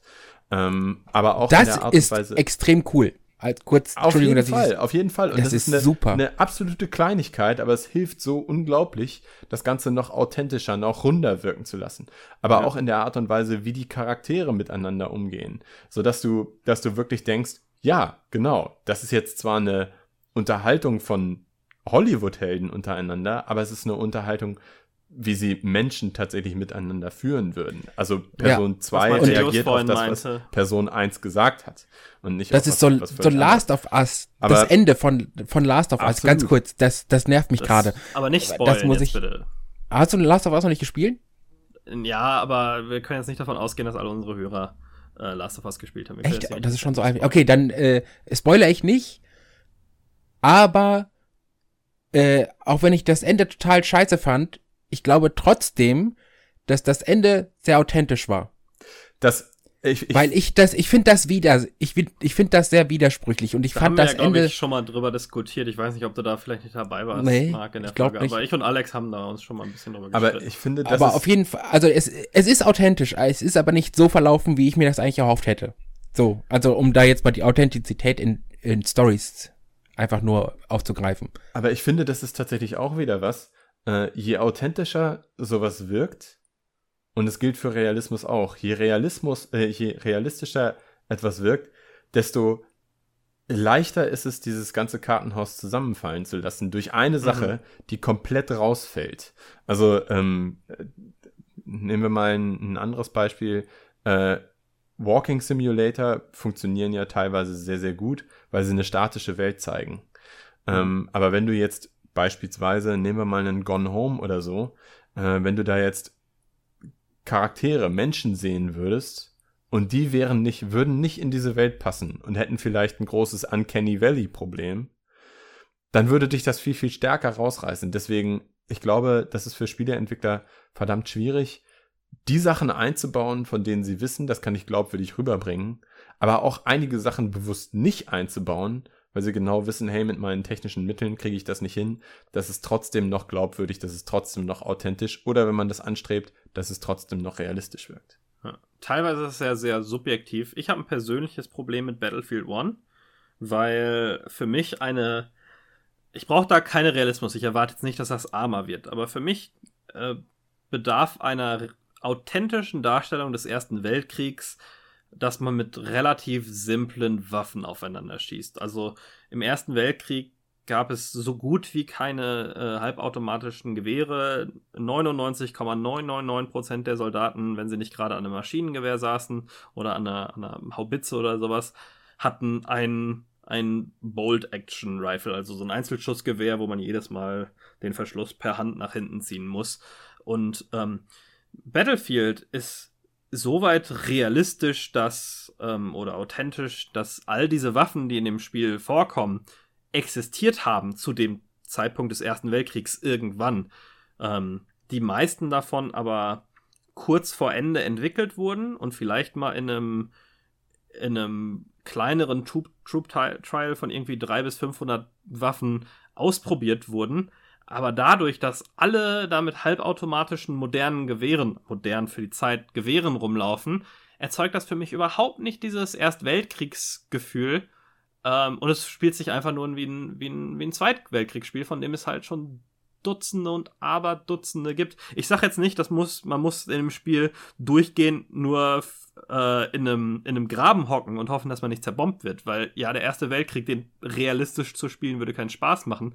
Aber trotzdem ähm, reißt es mich da komplett raus, dass dieses, dieses Bild, ähm, was ich im Kopf habe von dieser Situation, wie, ich, wie man das in einem Film oder, oder einfach, wie ich es darstellen würde in einem Videospiel, ähm, so weit davon entfernt ist, dass es für mich viel weniger Spaß macht.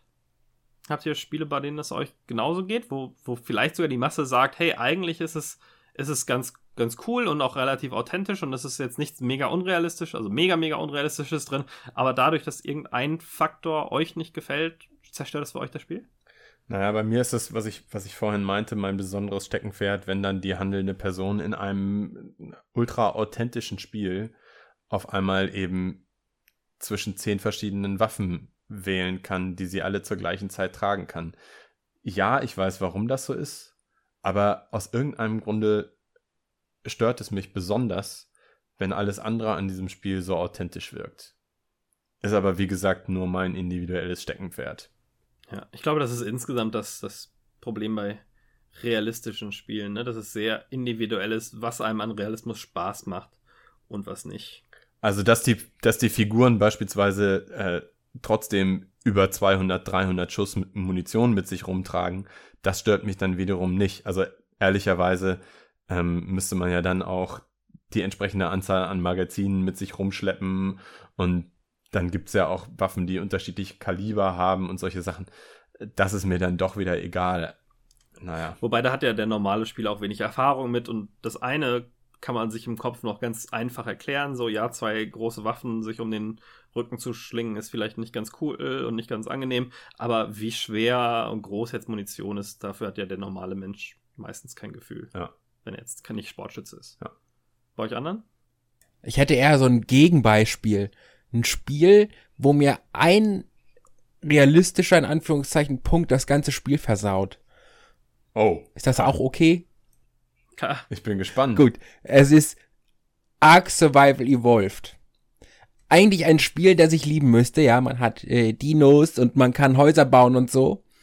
Und ähm, meine erste Erfahrung von Ark Survival Evolved war, dass ich anstatt Singleplayer Multiplayer gespielt habe. Und ähm, das Spiel ist jetzt technisch nicht ganz äh, aus, ausgereift und so und das leckt hier und da noch so ein bisschen, aber da kann ich drüber, ist ja auch egal, das mal, auf jeden Fall, ich bin auf diesem Server gejoint und das erste, was mir passiert ist, dass mir so eine Horde nackter Männer und Frauen entgegengelaufen kam und erstmal jeder mir vor die Füße gekackt hat.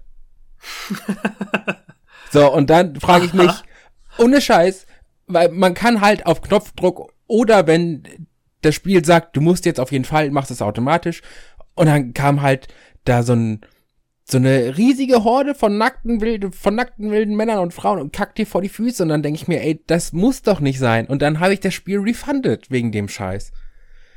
Und das ist so ein Gegenbeispiel ja, dafür, wie Realismus so eine, das kaputt das, machen kann. Das ist echt so eine Alltagssituation, von der du ständig genervt bist, die dir dann im Spiel auch widerfahren ist.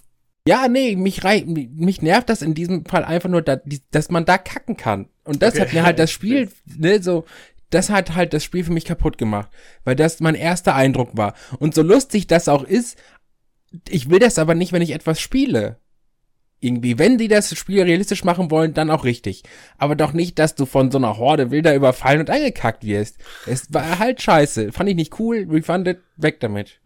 Ich weiß nicht, ob jetzt wirklich der realistische Teil daran das Störende war. Doch. Ich hasse also, es, wenn ich zum, wenn ich zum Rewe gehe und da so eine nackte Horde Wilder kommt und mir vor die Füße kackt. Ja, genau. Uh, ja, das ist unangenehm. das ist unangenehm. Erinnert mich ein bisschen aber an die Diskussion, die es bei Rust damals gab, ne? Wo ihm ja zufällig ein Charakter zugewiesen wird von einer zufälligen ähm, Statur, Hautfarbe, Geschlecht und irgendwann haben sie, glaube ich, Penislänge noch dazu gepackt. Ähm, um halt zu sagen, so, that's life. Ähm, so, der bist du halt und im echten Leben musst du auch damit klarkommen. Und ähm, dann mussten die Spieler das im, im Spiel auch machen und dann gab es halt irgendwie eine, Mini-Skandal über Leute, die sich darüber aufgeregt haben, weil sie, weil sie nicht als Frau oder nicht als schwarzer Charakter spielen wollten und sich dann das Spiel mehrfach gekauft haben und also ein Quatsch. Na gut, haben wir noch was zu realistischen Spielen? Ansonsten finde ich, haben wir das Thema ganz gut erschöpft. Hat noch jemand eine Anmerkung? Hm. Klingt nicht so. Nicht wirklich. Also beziehungsweise man könnte jetzt wieder noch ein komplett neues Fass aufmachen. Ja, aber. Also, es gibt noch einige, einige Spiele. Wir haben ja gar nicht über sowas wie, wie Sims geredet. Und, das ist witzig, genau das gleiche hatte ich nämlich auch gerade im Hinterkopf. Hm. Also es ist ja nicht. Ich glaube, weil der ja Marco gerade von. von ja, genau, genau, genau. Ich glaube, wir haben da ähnliche Gedankengänge. Äh, das ist ja, eigentlich ist es ja auch kein besonders realistisches Spiel. Aber nee, es, ist es nicht. Ist ich glaube, es stellt trotzdem irgendwo einen Alltag dar. Ich finde, Sims ist ein verdammt faszinierendes Spiel. Mhm. Und ich bin eigentlich auch der Meinung, vielleicht, vielleicht sollten wir noch mal eine Folge drüber machen. Mhm. Ja, also ähm, ist auch ganz interessant. Es gibt ja eine Reihe von Leuten, ich würde fast sagen die Hälfte, die das als Architektursimulation spielen. Mhm. Ja. Jo! Äh, habt ihr das, habt ihr alle irgendeinen Teil der, der Sims gespielt? Ja. Ja. Ich glaube, ich habe bis auf den letzten alle Sims-Teile gespielt. Ja, ich mittlerweile tatsächlich auch. Also ich habe mir vor, vor ein paar Wochen haben wir uns äh, The Sims 4 tatsächlich dann auch gegönnt. Du bist auch so jemand, der Sims sagt. Das ist nochmal eine ganz andere Statt Diskussion. Sims? Ja, genau. Sims. Super unrealistisch. Es ist übrigens ein äh, ja. total easy Holly äh, Halloween oder, oder äh, Faschingskostüm, wenn man mal nicht weiß, was, als was man gehen muss. Sich einfach so einen Diamanten über den Kopf packen, fertig aus. Ja, das ist eigentlich keine Klamotten schlechte gehen. Idee. Gut, aber ähm, ob wir was wir wann wo mal gespielt haben, ist eigentlich eine ganz gute Überleitung. Richtig. Ähm, denn zum Abschluss der Folge, wie so oft, möchten wir gerne darüber reden, was wir denn gerade so spielen. Wer möchte denn gerne anfangen? Ich. Hau rein. Äh, Farming Simulator 2017. in Vorbereitung ja, auf die als, Folge, als, oder? Ja, in der Tat, als Vorbereitung auf die Folge und es hat wieder Spaß gemacht. Ich habe wieder, äh, weiß ich nicht, zehn Stunden oder so in der letzten Woche gespielt, beziehungsweise seitdem wir gesagt haben, hier, wir machen äh, Realismus und so. Und es ist halt immer wieder cool. Und gestern angefangen, äh, Nio. Kann ich aber nicht empfehlen, eigentlich. Kannst du nicht empfehlen, Auch, was ist das Problem? Nee. Ja, das Problem ist, es ist halt kein Dark Souls, ne? Okay. also, nee, also ich habe nichts dagegen, wenn man, wenn man gut kopiert, aber wenn man gut kopiert, dann bitte auch alles. Und Nio hat einfach so ein paar Punkte, da muss ich sagen, schade, dass ihr das nicht mit kopiert habt. zum Beispiel so die Hitboxen bei dem Spiel, die sind einfach so räudig aus der Hölle. Da kann selbst der Doom-Simulator nicht mehr helfen, ohne Scheiß. Also, ich hatte einen Endgegner, bei dem wurdest du getroffen, egal wo du standest, wenn du während seine Animation zum Schlag gestartet hat, weggegangen bist. Und dann Ja. denke ich mir, ey, das darf ja wohl überhaupt nicht mehr passieren heutzutage. Dass du, egal wo du bist, getroffen wirst, nur weil du in seiner Range standest, als seine Animation anfing. Und so, sowas geht halt durchs ganze Spiel. Überall fehlen die ganzen kleinen Feinheiten und Details, womit gedacht worden ist und so. Und die Story, also soweit ich es weiß, ist das ja so eine Japan- oder Asien-Story, die eigentlich äh, sogar verhältnismäßig realistisch anfängt oder einen realistischen Ausgangspunkt hat, dann aber natürlich sehr schnell sehr fantastisch wird. Das hat dich auch nicht begeistert. Ich habe es nicht gespielt, aber die Story konnte dich auch nicht abholen. Ähm, das Einzige, was ich von der Story mitgekriegt habe, war drücke Start zum Überspringen. Ah, okay. So, ich will das nicht wegen der Story spielen. Ich dachte eigentlich, das wäre so ein geiler Looten Grinder, aber irgendwie, weiß ich nicht. Also, hm. Äh, aber ich habe aber auch erst zwei, drei Stunden gespielt, also ich werde äh, beim nächsten Cast noch mal was dazu sagen. bei den Souls-Spielen reizt dich da denn die Story oder ist dir bei den Souls-Spielen die Story auch völlig egal? Da gibt's ja gar keine. Du hast einmal ein, du, Bitte? Der, ja, äh, du, einmal am Anfang hast du dein Intro und dann ist da noch überhaupt nichts mehr an Story. Das ist meine Lieblingsdiskussion Ach, von meinst- Leuten, die sagen, ähm, Dark Souls hat die deepeste Ja, Lore ja, ja. aller Zeiten und das ist überall im Spiel, ist alles Story und aus Itembeschreibungen reimt man sich das zusammen und deswegen ist es geil. Und Leuten wie Marc und mir, die sagen, da gibt überhaupt nichts und alles, was da ist, ist völlig bescheuert. Okay. Mhm. Die Story, die Story bei Dark Souls ist genau wie das Gameplay, nämlich äh, einfach super hart und äh, ja, man, man, man muss sie sich äh, verdienen. sie ist, aber, aber generell ist es eine ganz große Geschichte und sehr, sehr, sehr spannend und äh, ja, sehr, sehr äh, Ich weiß gerade Ja. nicht, Matthäus, ob du das ernst meinst oder sarkastisch. nee, ist mein Das Ernst. meinte er tatsächlich Ah, er ernst. ernst, Äh, okay. nach, nach unserer Warhammer-Folge Eine sehr- Alex, machen Matthäus und Marc äh, eine, eine Folge Nee, es ist eine Story sehr, sehr, Dark sehr Souls. tiefe cool. und äh, Aber habe ich das Ma Matthäus ist Story-Verfechter, welche Ver ist der betrunken? was? Jetzt mal im Ernst, welche Story? Story denn? Warum, warum, warum rennst du denn durch die Gegend? Ja, reden wir gerade von- denn? Wie gesagt, ihr braucht eine, ihr braucht eine komplette Folge, um das auszuprügeln. Das wollen wir jetzt hier nicht machen. Ja. Reden wir vom gleichen Spiel? Alex, was hast du denn Äh, gespielt ist diese Marc? Marc, bist du schon durch? Hast du noch andere Spiele gespielt? Ich bin total durch. Okay. Äh, ja, ich hatte tatsächlich Im Kopf. dieses Mal äh, seit unserer letzten Aufnahme aus irgendeinem Grunde nicht so viel Zeit zu spielen. Ich bin selber ganz überrascht. Ähm, ich hatte, nachdem wir die Halloween-Folge aufgenommen haben, habe ich äh, Dead Space 2 nochmal installiert ähm, und habe das tatsächlich nochmal angefangen und war wieder hellauf begeistert. Dead Space 2 ist echt ein richtig, richtig gutes Spiel. Also ähm, meiner Meinung nach eben auch der beste Teil der Dead Space-Reihe. Ähm, macht eben alle Sachen, die Dead Space 1 noch nicht so gut gemacht hat, besser, erzeugt aber meiner Meinung nach immer, die, immer noch die gleiche gute Atmosphäre. Ähm, also das habe ich nochmal gespielt und Sehr authentisch. ja, es passt, es passt auch irgendwie alles gut zusammen. Und ich glaube, wir hatten in der Halloween-Folge auch schon darüber gesprochen. Alleine dieses, die Tatsache, dass du keinen HUD hast, sondern alles, was du, äh, alles, was du an Interface siehst, irgendwie in die Welt projiziert wird, als etwas, was deine Spielfigur auch sieht, finde ich toll. Das passt einfach echt extrem gut zusammen. Und auch der Anfang von dem Spiel ist klasse inszeniert. Ist ein tolles Spiel. Ich werde es, glaube ich, jetzt nicht durchspielen. Es war einfach so ein, ähm, ich wollte noch mal sehen, wie es ist, wollte noch mal dieses Dead Space Gefühl äh, nacherleben und vielleicht gucke ich jetzt noch mal rein, spiele noch mal ein paar Stunden, aber durchspielen werde ich jetzt werde ich jetzt wahrscheinlich nicht. Ähm, und dann habe ich, ich weiß gar nicht warum, ich habe einfach so ein bisschen in meiner Steam Library rumgesucht ähm, nach einem Spiel, was man auch mal anspielen kann, aber auch gar nicht unbedingt durchspielen muss. Und habe jetzt Lost Planet 3 für zwei, drei Stunden gespielt. Und Lost Planet 3 ist zum einen ganz interessant, weil es ein Third-Person-Shooter ist, was ich ja sowieso ganz gerne mag. Und zum anderen ganz interessant, weil du eben nicht nur zu Fuß rumläufst, sondern du hast auch noch so ein, Ich glaube, in dem Spiel heißen die Dinger Rig. Ähm, das, ich würde jetzt mal sagen, fünf Meter groß ist und so ein, so ein, kein Kampfroboter, sondern so ein Läufer, in den du dich reinsetzt. Und dann hast du einen, äh, einen Bohrer auf der einen Seite und so eine Zange auf der anderen Seite und läufst damit durch die Gegend. 3 war das, was von diesem koopigen zweiten Teil wieder weg ist und wieder zu einem Singleplayer-Story-lastigeren Titel wurde, ne? Da ist man noch dieser bärtige Typ. Genau, du bist der bärtige Typ und also ne, einen Koop-Modus gibt es nicht. Ähm, und du bist dieser bärtige Typ auf diesem Planeten mit diesen, ja, mit diesen komischen Monstern, die ähm, so einzelne glühende Stellen an ihrem Körper Ja. haben.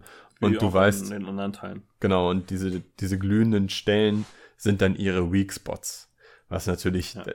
das wirkt natürlich schon ein kleines bisschen lächerlich. Ja, das kommt ja daher, dass im ersten Teil, man ist ja verlassen auf diesem Eisplaneten und du brauchst die Wärme äh, der, der Kreaturen, um quasi am Leben zu bleiben und nicht zu erfrieren.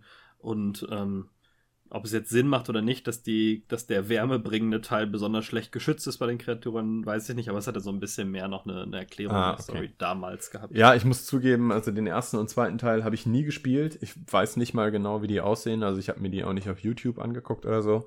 Aber den dritten Teil, also das, was ich bis jetzt gespielt habe, war solide. Nicht total großartig, aber solide. Ja, der erste Teil hat mich ziemlich geflasht, als er rausgekommen ist. Ich weiß nicht, ob man den heute nochmal spielen sollte. Der zweite war dann so ein Versuch, das in Koop- und Leveling-System zu ziehen, was nicht so gut geklappt hat, weshalb sie dann zum dritten wieder zurück sind. Das kam ja auch relativ gleichzeitig mit Dead Space 3 dann auch raus, glaube ich. Lost Planet 3? Ja, Mhm. kann sein. Ähm, aber das war's. Also Da haben, Leute, glaube ich, äh, sogar darüber gesprochen, dass es witzig war, dass Dead Space dann zu diesem, zu diesem Koop-Thema rübergegangen ist, während Lost Planet wieder auf Singleplayer zurückgegangen Ja. ist. ist ganz interessant. Matthäus, was hast du gespielt? Äh, ich habe gespielt einmal Hollow Knight. Äh, Oh, ist das ein gut? ganz, ganz großartiges Spiel. Ähm, es ist ein Metroidvania. Mhm. ähm, wie es im Buche steht, möchte man sagen, ähm, mit sehr vielen, sehr netten, frischen Ideen, einem ganz großartigen äh, Design generell, also sowohl Game Design als auch ähm, Art Design äh, und ähm, auch einem sehr, sehr schönen atmosphärischen Soundtrack dazu. Also es ist wirklich eine sehr, sehr gute, sehr, sehr gute äh, Packung, also ein, ein, ein Rundum-Paket, sag ich mal, also Mhm. von Gameplay, Grafik einfach und, und, und der Sound. Und ähm, ist halt einfach sehr kurzweilig. Also Ja. im Grunde ha- hat auch ein bisschen Dark Souls-Elemente. äh, vielleicht was man mag. Ähm, Wahrscheinlich die gute Story. äh, ja, genau. Und ähm, ja, also ich habe es jetzt ein paar Stunden gespielt und ähm, muss sagen, das ist für mich jetzt eines der besten Spiele in diesem Jahr bis jetzt. Oh, okay. Hollow Knight. Ich freue mich da total drauf, Mhm. ähm, aber das ist so ein Spiel, das fühlt sich für mich an, als würde ich darauf warten wollen, dass es für die Switch rauskommt. Ja, ich habe auch wirklich darauf gewartet, dass es für die Switch kommt und jetzt gab's das im Steam Sale für 6 Euro und ich gesagt, ach komm. Ah, Und äh, Ja, ich, ich habe eigentlich cool. auch auf die Switch gewartet, aber dachte ich, na, 6 Euro, kann man eigentlich nichts falsch machen. Ähm, aber ja, ähm, also ich kann es wirklich äh, für Leute, die die Metroidvania-Spiele äh, gerne mögen, äh, ja, ohne Einschränkung eigentlich empfehlen. Und dann habe ich, äh, so wie du, Falco Soma gespielt. Ganz, ganz kurz Aber ein eine, eine Sache. Ja. noch, eine Unterbrechung. Können wir vielleicht einmal festhalten, was ein Metroidvania zu einem Metroidvania macht? Also was ist das Besondere an Metroidvania-Spielen? Mir ist es ehrlich gesagt nicht so ganz klar. Ich habe ja auch diese, ähm, diese Metroid-Teile, ich habe den einzigen Metroid-Teil, den ich gespielt habe, das war auf dem Game Boy. Aber was macht das Metroidvania zum Metroidvania? Metroidvania-Games, dass das Ausschlaggebende ist eigentlich, dass du sagen eine eine eine Welt oder ein Schloss oder was auch immer erkundest und ähm, dir dabei äh, Fähigkeiten aneignest und die dich dazu befähigen, dass du halt in Gebiete äh, kommst, die du davor noch nicht begehen konntest. Also das heißt, es gibt keine ähm, die die die Hürden, um von A nach B zu kommen, sind halt nicht irgendwie sammel fünf äh, Trollnasen und schmeißt die in die Maschine, sondern ähm, du eignest dir einfach Fähigkeiten an, die dich dann wirklich, ähm, ja, wie gesagt, also äh, Double, Jump zum Beispiel, dann kommst du auf einmal in Gebiete, die, die, die vorher zu hoch waren. Solche Sachen. Ähm, Bedeutet das nicht immer auch ein gewisses Backtracking? ja, auf jeden Fall. Auf jeden Fall sehr viel Ja. Backtracking. Ähm, Ich würde sagen, Batman Arkham Asylum ist so ein Beispiel für ein drei, modernes 3D-Metroidvania-Spiel. Okay, ja, Arkham Asylum habe ich gespielt, habe ich auch sehr, sehr gerne gespielt. Fand ich super. Ne, wo du durch Genau. neue Fähigkeiten, neue Das Bereiche wirkt- freischaltest und so weiter. Wirkt Aber einfach trotzdem, ein bisschen organischer in sich, ist ein bisschen alles in sich geschlossen. Ne? ja, du lernst das ein bisschen besser kennen auch, ne? Ja. Ähm, wenn da jemand mal eine Game Design Challenge äh, will oder ein bisschen über gutes Game Design lernen möchte, ähm, total äh, seltsames Spiel, was erstmal überhaupt nicht danach aussieht. Tukitori 2 in dem Fall, wenn 2. ich mich nicht irre. Ja, ist ein Ist das- Puzzlespiel, was Ah, auch ja, ein Metroidvania-Spiel ist, mit so einem kleinen gelben Küken. Sieht Mhm. total billig und kinderspielmäßig aus. Das ist im Prinzip ein Metroidvania-Spiel, außer dass man nie eine neue Fähigkeit dazu bekommt. Du lernst nur besser zu spielen quasi, ne? Genau, durch Beispiele in der Umgebung lernst du das, das Solven, also das Lösen verschiedener Puzzle nach und nach durch einfache Beispiele und nachher wendest du das auf komplexere Ba- äh, Puzzle an. Aber im Prinzip hält dich überhaupt nichts davon ab, direkt in die schwereren Puzzle zu springen. Aber es ergibt sich einfach organisch. Deswegen äh, wird das oft sehr hoch gelobt in dem Teil. Stimmt, also falls mal jemanden Metroidvania spielen möchte, wo es nicht um das Freischalten von, von Sachen geht, ist das ganz interessant als Puzzle-Variante. Cool, ja. Sorry, wollte ich nicht unterbrechen. Hast du noch Ja, was ja, gespielt? nee, nee, das passt ja sehr gut. Ähm, und ansonsten, ja genau, Soma, äh, hatte ich schon Ja. schon angefangen. Ähm, was ein, ähm, ja, es ist von den Machern von, von, von Amnesia, beziehungsweise Penumbra. Hm? Und äh, geht ähm, so ein bisschen in die gleiche Schiene. Also wenn man die, die, die Spiele kennt, es ist einfach ein atmosphärisches ähm, Horrorerlebnis, sag ich mal. Mhm. Ähm, und ähm, ich sag jetzt nicht zu viel, weil Falco auch gerade angefangen hat und jetzt wahrscheinlich noch nicht so viel weiß von der Story und so weiter. Ähm, und ähm, ja, es ist halt, glaube ich, auf die gleiche Engine oder eine einfach eine Weiterentwicklung von der typischen Amnesia Penumbra Engine. Also man kann alles aufheben, man kann alles äh, umdrehen, sich angucken.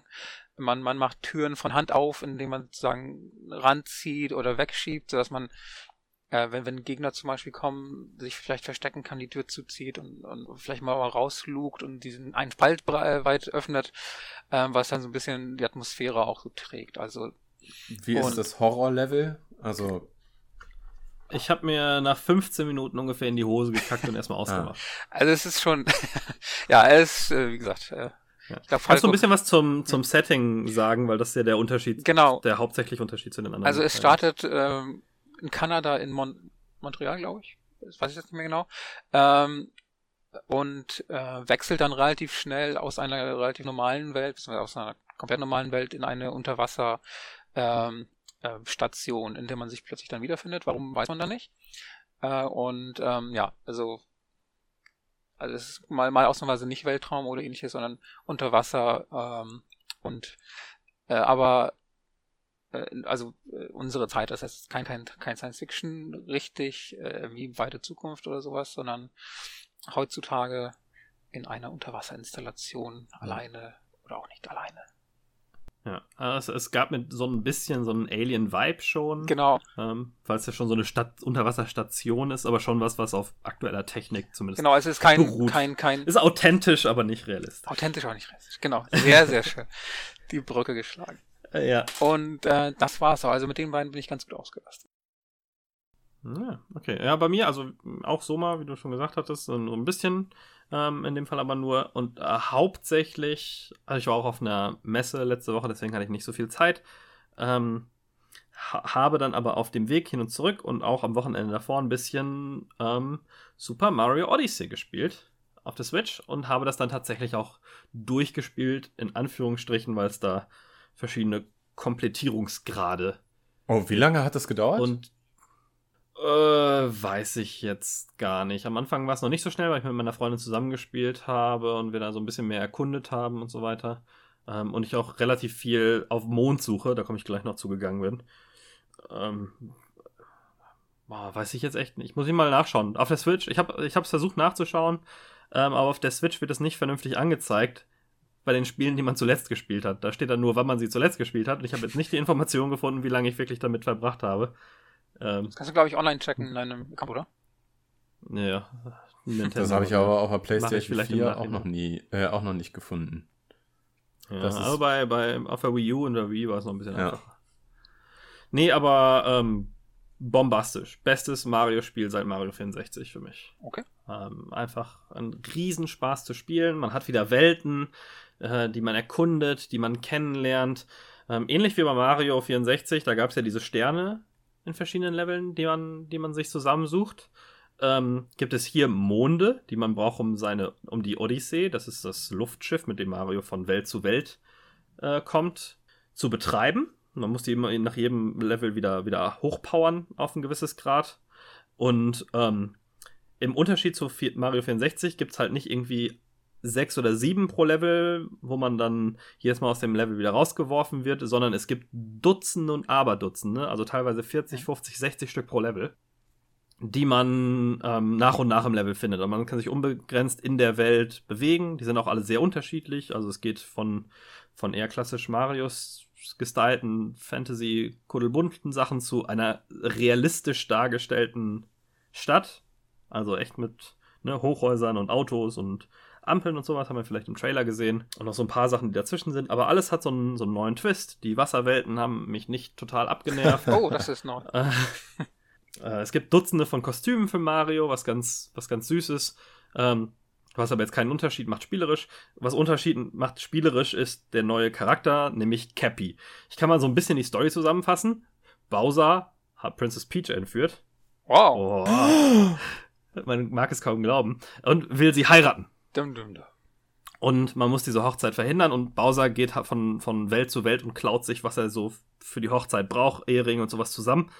Ähm, und er hat aber nicht nur Princess Peach entführt, sondern gleichzeitig auch Tiara. Das ist eine lebendig gewordene Tiara. Ähm, also eine kleine Name. Krone, ne? Für Leute, die das nicht kennen. Ja, genau, der Name. Und ähm, damit Ma und äh, Marius Mütze wird im Intro zerschreddert. Ähm, es schließt sich ihm aber eine andere lebendig gewordene Kopfbedeckung, nämlich Cappy an. Der aussieht wie so ein weißer Zylinder, der sich dann aber in Marius Mütze verwandelt und je nach Kostüm auch in aller, allem anderen ähm, Seglerhut und so weiter sich oder Cowboyhut sich verwandelt.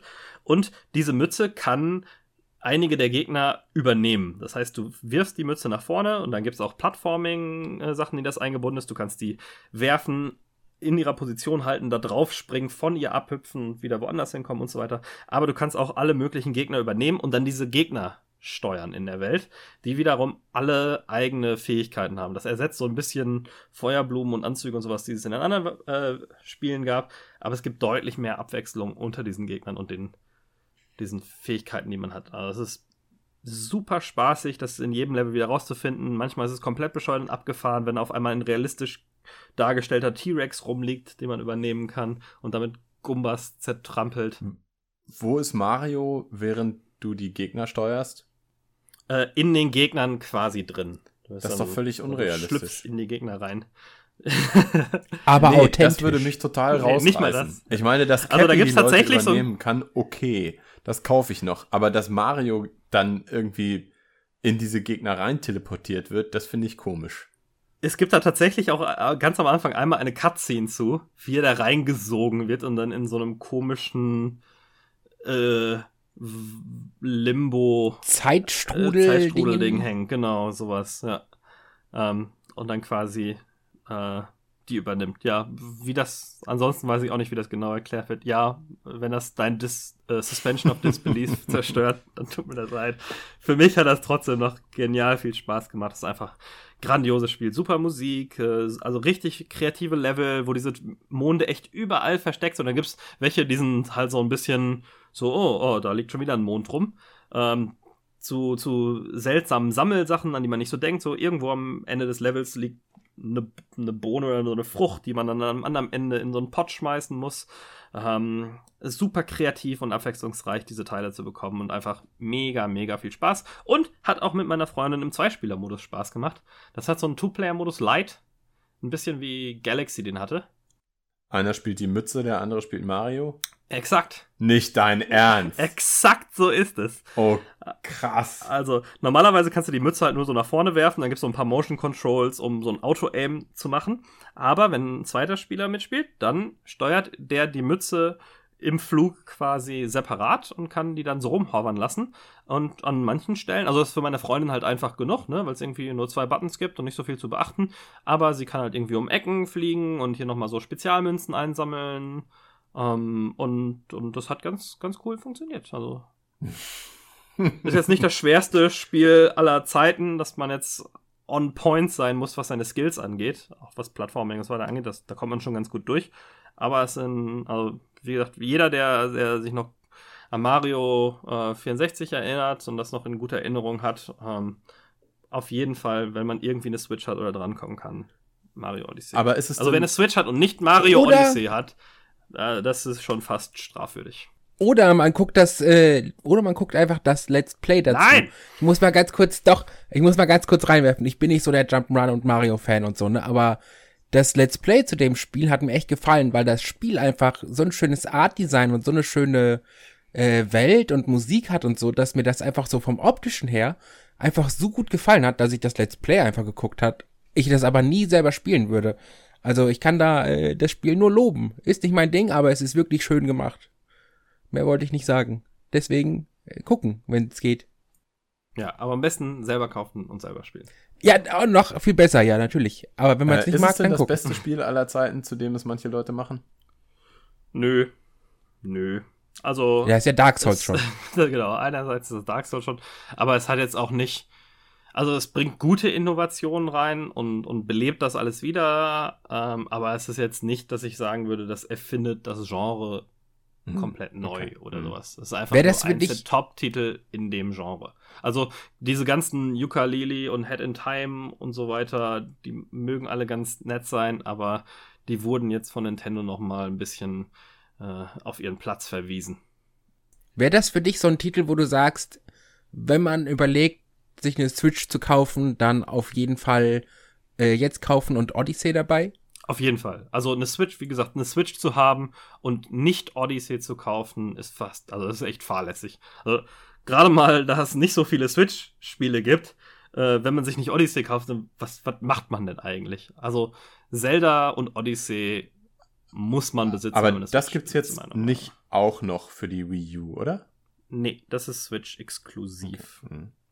Und es gibt auch, wie, natürlich ist es Nintendo und es gibt auch ein paar bescheuerte Designentscheidungen da drin. ähm, das Teil hat irgendwie benutzt, benutzt vier Knöpfe, von denen zwei jeweils das gleiche tun, aber äh, dafür gibt es so ein paar Sachen, die man nur mit Motion Controls machen kann, wenn man den Controller, diese Seiten, diese, diese Joy-Cons von der Konsole abnimmt. Was super nervig ist, wenn man irgendwie gerade im Zug sitzt und spielen will und dann die Hälfte der Skills entweder nur durch einen total obstrusen Eingabeweg machbar sind oder einfach gar nicht machbar sind. Also es gibt halt so Sachen wie den Controller zur Seite lehnen und dann schnell in die andere Richtung zu flicken und dann macht das so einen so einen Kreiselangriff um einen rum. Und das geht theoretisch auch irgendwie, wenn man schnell den Analogstick dreht, aber halt auch nicht so wirklich. Und dann gibt es so ein paar Sachen, die gar nicht funktionieren ohne die Motion Controls, was total bescheuert Das ist. ist irgendwie echt behämmert. Aber sollte man für die Switch nicht eh den Pro-Controller holen? War das nicht anfangs so immer die Aussage von allen? Ja, mit dem kannst du aber auch nicht alles machen. Du musst die Motion Controls der entweder des also ich weiß nicht, ob es ob der ob es mit den Motion Controls des, des Pro Controllers geht oder nicht.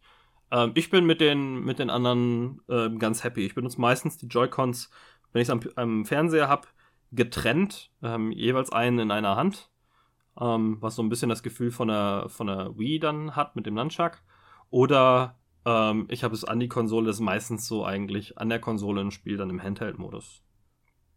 Und aber das war's dann auch eigentlich bei mir. Ich habe mir noch so ein paar andere Spiele für die Switch geholt in so einem in so einem Switch Online Shop Shopping Spree.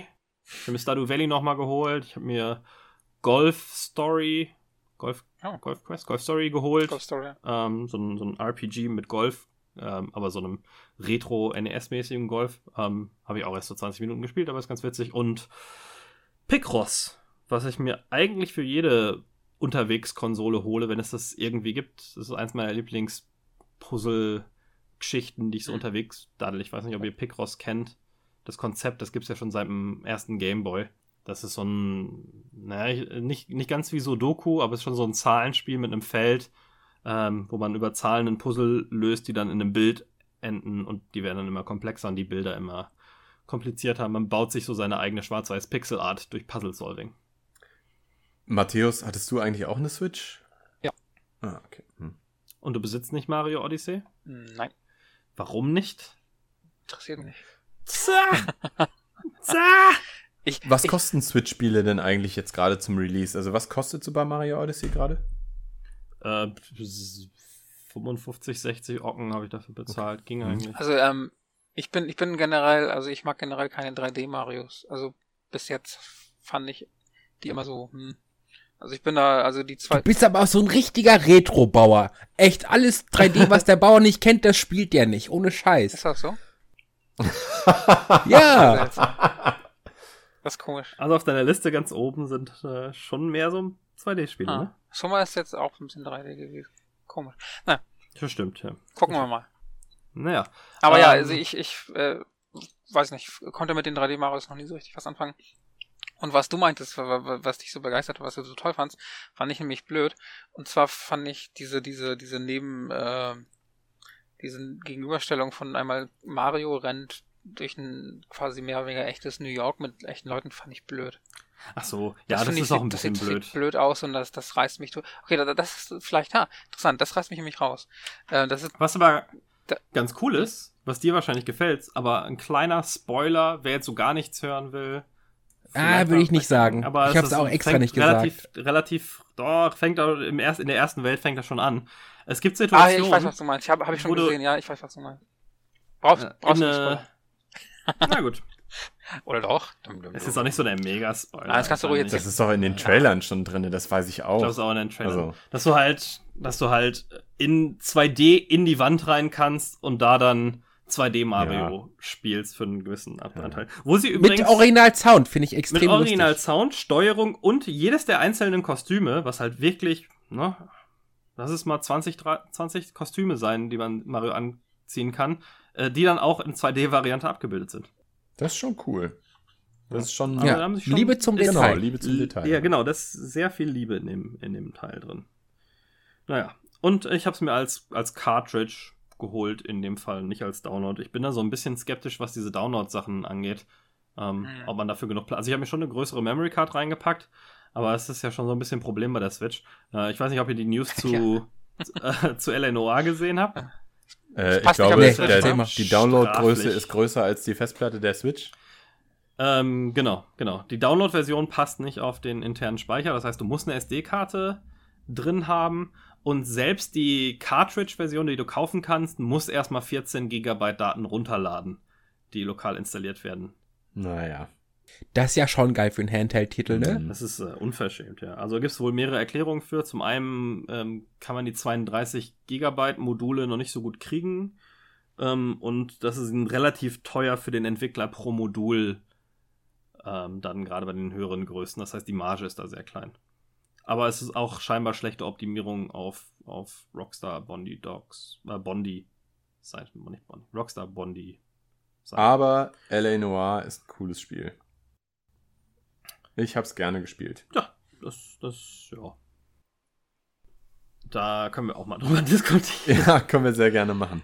Ich wollte gerade sagen, langsam wird Ja. das hier so ein abgeschwoffen Äh, Teil Wir 2. haben, eben, wir, wir haben jetzt fünf Sachen identifiziert, über die wir uns ein andermal streiten können. Ich glaube, damit kommen wir dann auch besser zum Ende. Und dann sehen wir uns ähm, in zwei Wochen wieder. Ja, sehr gerne. Super. Nicht, wenn ich es verhindern kann. Ah. Wir schließen nicht aus. Alles klar, dann vielen Dank und bis dann. Ciao, ciao. Ciao. Tschüss, Dankeschön.